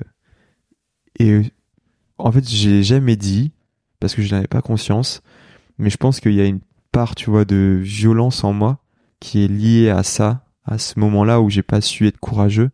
Et du coup, maintenant, quand je souffre, je m'interdis de de d'être lâche et de lâcher. Hmm. Et aussi le fait que j'ai un amour profond de la course à pied, où j'ai envie de rendre, parce qu'en fait, c'est grâce à ça que je m'en suis sorti. Et je me dis, en fait, j'ai un j'ai une bonne étoile, tu vois. Une bonne étoile avec des baskets. Et euh, et voilà et et c'est pour ça que j'ai envie de rendre en fait. J'ai envie de, vraiment j'ai envie de... la course à pied c'est une dinguerie quoi. C'est cette cette c'est fou. c'est cette cette c'est très puissant. Et euh, et voilà. Mais euh, déjà merci infiniment de me, de me partager tout ça tu vois. Mm. euh, je sais à quel point c'est pas facile, tu vois, de s'ouvrir euh, sur des, des douleurs qu'on a vécues dans notre enfance. Hmm. Je vois aussi beaucoup de gens, tu vois, euh, autour de moi qui causent pas ouvrir cette boîte. Euh, donc j'ai en même temps aussi, j'ai envie de te féliciter parce que tu as réussi à, hmm. à ouvrir ce cette boîte qui fait ressortir beaucoup d'émotions, mais en même temps qui te permet de toi de trouver des solutions. Euh, et de mieux te comprendre. Et puis peut-être que là, ça aidera peut-être, euh, tu vois, certaines personnes qui nous écoutent, euh, qui ont eu des, mm. des, des, troubles, tu vois, du comportement alimentaire ou, ou qui ont ressenti une certaine forme de de lâcheté, de honte euh, suite à des moments dans dans leur enfance, tu vois. Mm. Et c'est exactement pour ça, tu vois, que que je le communique parce qu'avant je me disais ouais déjà pourquoi t'en parles en vrai? Enfin garde-le pour toi ça sert à rien d'en parler. Mm. et puis après je me suis dit putain en plus ça va être enfin tu vois moi je bosse dans la com je me suis dit c'est ouais, on va croire que t'en fais un un moyen de storytelling. Puis après je me suis dit en vrai euh, tu sens que c'est le bon moment de le faire. Je me sens en mm. confiance pour le faire. Et c'est surtout le message que je veux faire passer. Et euh, et le aussi le cap de la démarche que j'ai, c'est mm. j'ai envie de faire du bien, tu vois, avec la course à pied autour de moi et, et je pense que ça vient de là. Ouais. Et, et en vrai, euh, enfin, il y a, il y a pas de storytelling, tu vois, il y a que des, mm. c'est que ton histoire en fait. Euh... Mais en fait, j'ai beaucoup de mal avec les gens qui sont dans le, je, il est pas les gens qui se plaignent, mais je ouais si en fait c'est ça j'aime pas quand on quand on se plaint ou quand on est dans le tu vois, dans le misérabilisme un peu ou euh, ou le côté un peu larmoyant. Euh, J'aime Mm. bien quand on. Ok, c'est dur, mais ok, on va avancer et euh, et j'ai toujours et et ça c'est un, je manque parfois un peu de tolérance là-dessus parce que moi quand j'ai un problème, je j'avance et j'essaye de le résoudre et à la preuve. Et mes proches, ils me disent, mais t'es intr- t'es intransigeant avec toi-même et t'es un peu intransigeant avec les autres aussi. Parfois, je pense que les gens qui se plaignent, ça me saoule un peu trop vite, alors que je devrais plutôt leur tendre la main. Mm. Et euh, donc, je travaille vachement là-dessus aussi. Et c'est pour ça que je voulais pas le... Pendant longtemps, j'ai refusé de l'assumer parce que je voulais pas euh, être le mec qui se plaint. Alors que maintenant, je me rends compte que je peux en faire une, une histoire. Tu vois, là, on a des écoles juste à côté, là. Et euh, on est dans un quartier, on a la Guillotière à Lyon, c'est un quartier qui est populaire. Et c'est hyper euh, métissé. Et je suis sûr, je suis sûr qu'il y a des, il y a des petits gars comme moi qui vivent exactement la même chose que j'ai vécu. Et, Mm. euh, et, euh, et en fait, tu vois, quand je le vois, je me dis juste, putain, mais en fait, euh, euh, s'ils pouvaient juste les gars, ces petits gars s'aimer, tu vois, et, et, euh, et qu'il n'y ait pas de vie, enfin, et du coup, ça me donne envie de d'être plus acteur et de dire, ok, si je vais passer le message juste dans deux ou trois, quatre endroits, c'est pas énorme, mais au moins c'est déjà ça. Et voilà, c'est le, c'est pourquoi je le fais un peu aujourd'hui et avec toi. Bah écoute, merci, euh, merci beaucoup de de t'être confié. Euh, c'est fou à quel point les enfants sont durs. Tout. on est trop bêtes. On est on est trop innocents et tout et on on dit tu vois on dit qu'il y a rien de plus beau qu'un enfant, la naïveté des enfants et tout et et en fait de l'autre côté on est aussi euh, hyper euh, Vulnérable. ouais il y a vulnérable mais aussi euh, parfois violent de l'autre côté quoi sans Ouais. sans s'en rendre compte à quel point on peut on peut se faire euh, on peut se blesser les uns les autres et Moi, je pense que j'ai des blessés, tu vois, en chambrant, en étant un peu, un peu innocent. Je pense que j'ai blessé aussi d'autres enfants par Hmm. rapport à. Donc, euh, ouais. Et et on se laisse euh, franchement on se laisse des, des cicatrices des fois quoi euh, euh, parce que c'est c'est- fou comment tu te sens aujourd'hui avec ton corps? Moi, je, je me sens, franchement, je me sens, je me sens bien parce que, bon, tu vois, l'image qui me vient, c'est après l'UTMB, enfin, même globalement toutes les courses où ça se passe bien. Mon premier réflexe à 500 mètres de la ligne d'arrivée, c'est que je l'embrasse comme ça. Vraiment, mais genre en mode, pour le dire, mais, gros, merci. Merci de me perm- permettre de vivre ça. T'es, t'es incroyable. Et, et du coup, c'est une gratitude. Et, euh, Mm. et de plus en plus, du coup, c'est bizarre parce que je le considère un peu plus comme une personne à part. Et du, du coup, j'ai tendance à vouloir y faire, en prendre soin, vraiment. Mm. Mais en même temps, je le conscientise un petit peu plus et je l'écoute plus. Donc, c'est un peu, euh, globalement, je le respecte plus, quoi. Et je le considère plus. Et euh, je me sens mieux. Je me Mm. sens beaucoup mieux. Après, t'as toujours des petites réminiscences. Mais, euh, parce que je pense que tu guéris jamais vraiment de ça. Parce que en gros, globalement, t'as un rapport à l'alimentation qui restera euh, on- cérébral. ok Et euh, mais ça va vraiment vraiment mieux quoi. Ok. C'est c'est c'est c'est c'est plus que des petits des, des petites cendres, tu vois. Mm. c'est vachement. Mais euh, félicitations déjà, tu vois, pour euh, pour tout ce chemin parcouru. Je voulais, t'as légèrement abordé la question, mais justement, je voulais te poser la question parce que le, moi, j'ai j'ai souffert euh, deux fois de dépression dans ma vie, où j'ai Ok. fait des grosses phases euh, dépressives qui ont duré plusieurs mois, euh, vraiment vraiment très intenses, Mm. dont une, la sortie de l'une a été, tu vois, euh, hyper vertueuse pour moi parce que ça a été le lancement de de extraterrien, tu vois. Mm. Et, et depuis, euh, enfin, je suis sur une pente ascendante comme j'aurais jamais pu l'être avant. Euh, mais effectivement, ça fait toujours un peu partie de moi. C'est toujours un peu là. Euh, ça me, ça m'est arrivé une fois cet été. Je me suis levé un matin, je comprenais pas. euh, J'étais juste pas bien. J'avais juste envie de pleurer et il y avait pas vraiment de raison qui expliquait ça, tu vois. Enfin, je me suis rendu compte que s'il y avait pas mal de choses, c'est que j'avais pas couru, pas médité, pas mm. vu mes amis pendant trois jours d'affilée, tu vois. Et c'est vraiment des piliers du bonheur qui sont aujourd'hui euh, importants. Mais euh, moi, en tout cas, je j'essaye de m'imposer en tout cas une rigueur du bonheur maintenant qui est euh, hmm. tous les jours je dois méditer, tous les jours je dois faire un peu de sport, tous les jours je dois me répéter des paroles positives, tous les jours je dois je dois me regarder dans la glace et me dire que je suis heureux, que je suis quelqu'un de génial et, et unique. Euh, ça fait beaucoup rire les autres, surtout ceux qui me connaissent, enfin ceux qui sont qui, me, connaissent depuis peu. Euh, Est-ce que toi tu as des habitudes sécurisantes comme ça pour euh, ouais juste euh, tu vois enfin juste aller mieux enfin ou juste aller bien quoi euh, qui peuvent être liés justement un peu à, à ce que tu as vécu avant?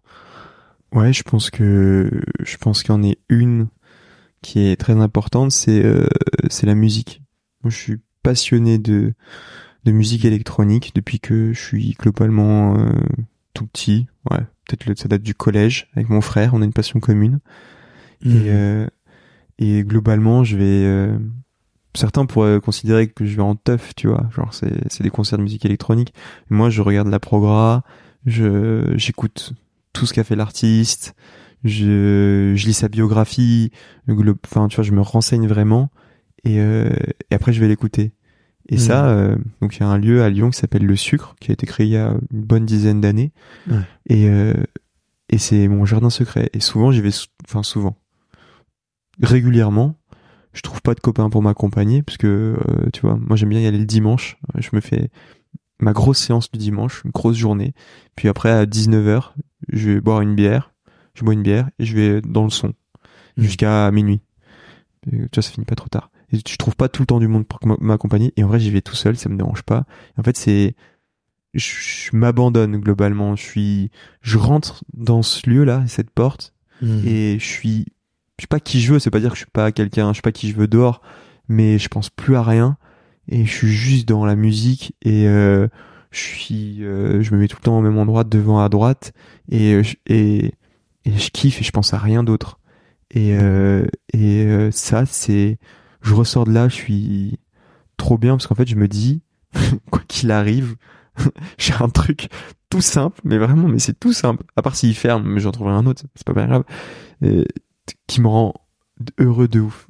Il hmm. suffit que je me mette devant une enceinte avec des gens qui dansent, qui a une bonne vibe. Puis tu vois, c'est un milieu aussi qui est vachement ouvert, euh, qui est vachement tolérant et ça, je pense que c'est important. Euh. tu vois, t'as quand même, euh, c'est quand même vachement porté sur l'inclusion, sur les, sur l'ouverture. Enfin bref. Et du coup, il y a une vibe qui est trop bien. Et je ressors de là, je suis ensoleillé quoi. Et ça, c'est ma routine du bonheur.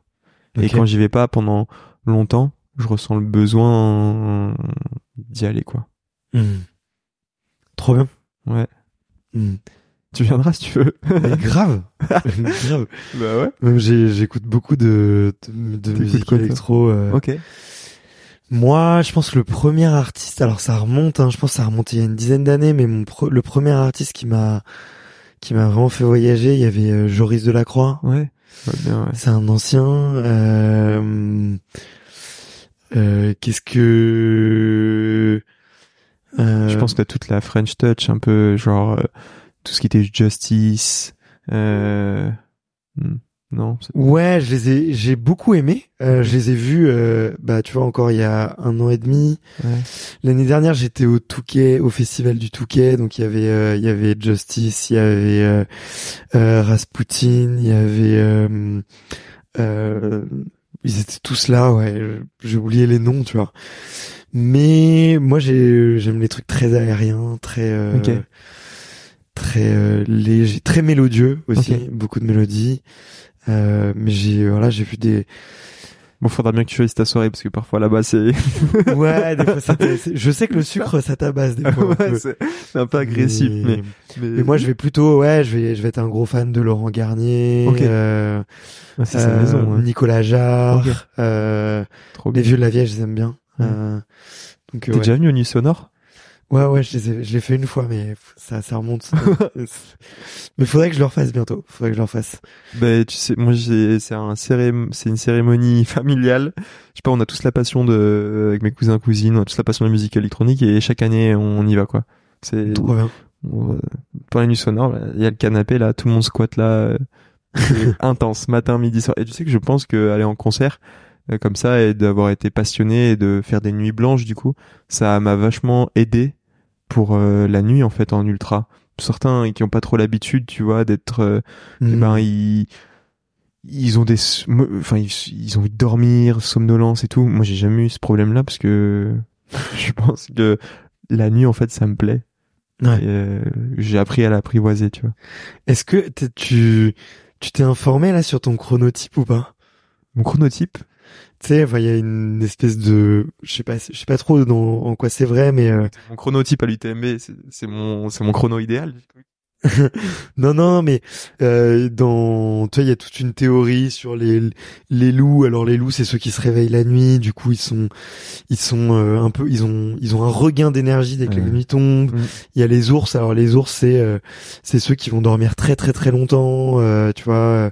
Puis t'as T'as euh, le lion, le lion c'est celui qui se lève à 5 heures du mat, euh, c'est énorme, qui se couche à 21 heures. Euh, et c'est vrai que tu remarques chez les gens euh, qu'il y a un peu des, des, des frameworks qui reviennent, enfin des, des patterns.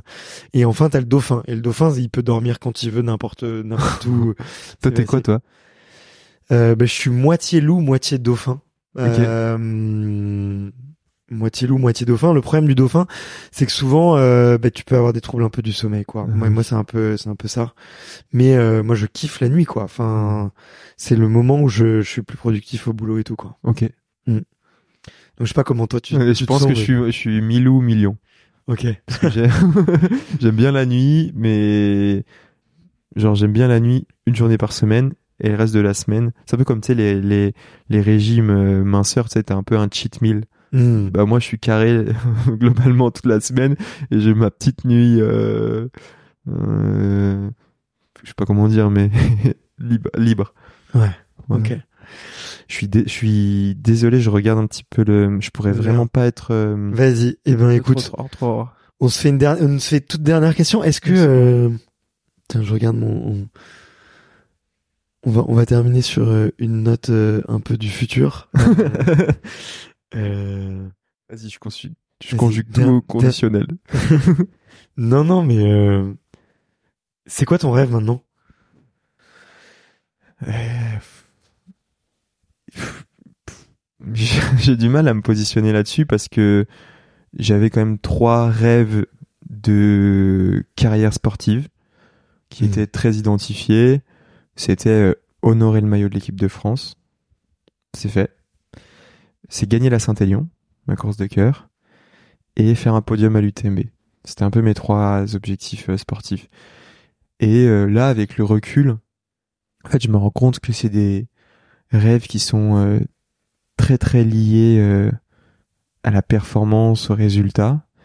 Et je me rends compte que ce que je rêve encore plus, c'est d'atteindre ça et de le transformer en quelque chose de positif et j'ai un quatrième rêve, et là c'est... En fait, genre, je tease ce projet, parce que peut-être qu'il y a des gens qui vont l'écouter, qui vont vouloir m'aider dans ce projet, et, euh...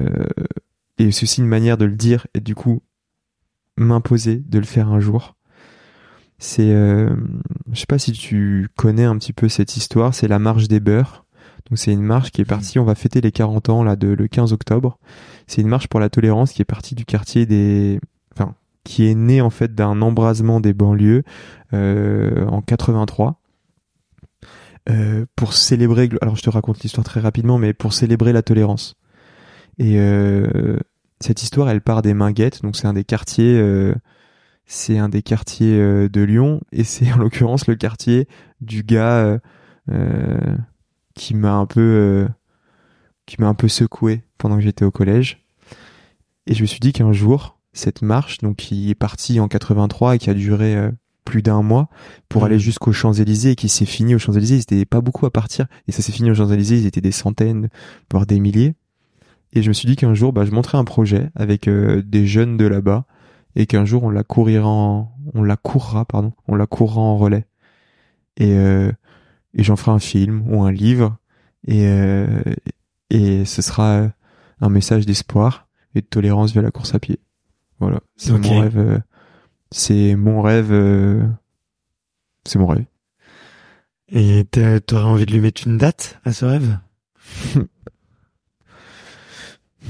Hmm. Dans pas trop longtemps. Ok. mais du coup, moi, ma vision du longtemps, elle est pas la même que tout le monde depuis l'UTMB. Je dit que ça a bougé les référentiels. Non, mais je pense qu'il faut que pas tout de suite, tout de suite, parce que faut d'abord que je m'accomplisse en tant que sportif et que je fasse des choses mm. sportivement, et qu'après j'ai suffisamment d'apaisement et de dire ok, je suis légitime pour porter ce projet et être tu vois, aujourd'hui, euh, euh, auprès d'un jeune, tu dis, il a fait top 10 à l'UTMB, euh, il est champion de France de trail, et ça, enfin, dans, dans ces quartiers-là, le trail, c'est tellement loin. J'ai pas de, par contre, t'arrives, t'as fait, t'as fait un podium à l'UTMB, t'as gagné une Saint-Élion, t'es, t'es un athlète accompli. Je pense que tu as une légitimité pour porter ce message et tu te dis, ok, j'ai fait ça, c'est bon, c'est fait, maintenant je peux faire à la fois le sportif et la côté. Donc, euh, c'est plutôt du moyen terme. Ça marche. La nuit tombe, on est complètement dans le noir pour euh, ceux qui vont regarder en vidéo. Euh, je vais t'engager effectivement à te libérer et, euh, et il faut qu'on prenne deux minutes pour se faire un petit câlin après ce, ce moment. Euh, la, toute la, toute dernière question que je pose, c'est mhm. c'est de savoir à qui est-ce que tu auras envie de donner la parole mhm. pour raconter une course, pour parler un petit peu plus d'engagement ou ou euh, pour parler de passion course à pied. Euh, Qu'est-ce que tu me recommandes d'aller voir? Ben en alors j'ai deux gars en tête et une fille. Alors par contre c'est très tourné vers le trail. Vas-y, vas-y. En gars, bah c'est deux Simon. Tu pourrais faire d'une pierre deux coups parce qu'ils habitent, ils sont voisins. Ils habitent dans le Beaufortin. Donc il y a Simon Duguet, donc qui crée, c'est un ami. Euh, c'est un coup de foudre amical. Genre, euh, je le connaissais pas il y a il y a quatre ans. Il est venu, il cherchait un, logement à Lyon parce qu'il avait un tournage, je sais pas où. Je lui dis mais mec viens. On avait discuté un peu. Je dis viens à l'appart, viens squatter, euh, viens dormir là. Et en fait on a refait le monde. Et depuis on est devenu ultra potes. Et je dis c'est un coup de foudre amical parce que genre euh, d'un coup on est devenu ultra amis et ça a pas bougé depuis quoi. Trop bien. Et lui il a une vision. Euh, donc je le corrèle au trail. Il a une vision de vidéaste, photographe, il, porte un œil à part en fait sur euh, tout le phénomène et je trouve que c'est hyper intéressant, surtout qu'il a une personnalité vachement texturée. Donc lui, lui sur cet aspect-là et Simon Gosselin, si tu vas un peu plus loin, si tu fais la route jusqu'à, tu, prends ta voiture, tu fais ou ton vélo, tu fais deux trois bornes. Et lui, Simon, c'est mon coach et euh, depuis cinq ans et c'est un, c'est un personnage d'une d'une bonté exceptionnelle. Il, c'est un super fort athlète. Et à côté de ça, c'est un putain de coach qui en fait euh, c'est pas seulement un entraîneur, il t'englobe dans un tout qui fait que tu t'es performant en tant qu'athlète si t'es épanoui en tant qu'homme. Et euh, il maîtrise à la perfection ce que moi j'adore, c'est la bienveillance exigence. C'est-à-dire qu'il a le mmh. complément hyper rare, mais du coup quand il dit que c'est bien, tu sais que euh, c'est hyper juste, donc tu sais que c'est bien. Et donc voilà, ces deux gars-là. Et après, sur le côté euh, athlète féminine, ben moi je m'entends extrêmement bien avec Marion Delespierre, qui est devenue championne du monde de trail et qui est lyonnaise aussi, enfin d'adoption lyonnaise. Et euh, enfin, je trouve qu'elle a un recul et une simplicité liée à sa perf qui est juste euh, admirable. Enfin, et euh, et je sais pas, peut-être que je l'admire aussi parce que je me rends compte qu'elle est hyper épanouie dans deux projets et qu'elle en fait une force plutôt qu'une mmh. faiblesse. Et, euh, et voilà, et puis qu'elle qu'elle sait faire euh, la... elle sait être légère, elle sait prendre l'apéro, elle sait... Elle sait être sérieuse quand il faut. Enfin voilà, bienveillance, exigence encore. Donc euh, voilà, ces trois personnages. Tu pourrais même, c'est des gens qui viennent ici, hein, donc euh, un jour. Écoute, grand plaisir. Euh, avec grand plaisir, j'aurais dû te demander avant pour parfaire mon, mon séjour lyonnais. Euh, mais écoute, ça me donnerait une occasion de, de revenir et, mm. et de, de pouvoir se revoir. Bah, avec grand plaisir, ouais. Salut, salut Baptiste. Merci beaucoup pour le temps que tu m'as accordé. Merci à toi. Merci d'avoir écouté cet épisode jusqu'au bout. Si vous êtes encore là, c'est sûrement que l'épisode vous a plu, donc n'hésitez pas à le faire savoir autour de vous et à vous abonner pour ne louper aucun épisode. J'ai mis tous les liens dans la description, donc n'hésitez pas à y jeter un coup d'œil. Et sinon, moi je vous dis à la semaine prochaine pour une prochaine interview. Ciao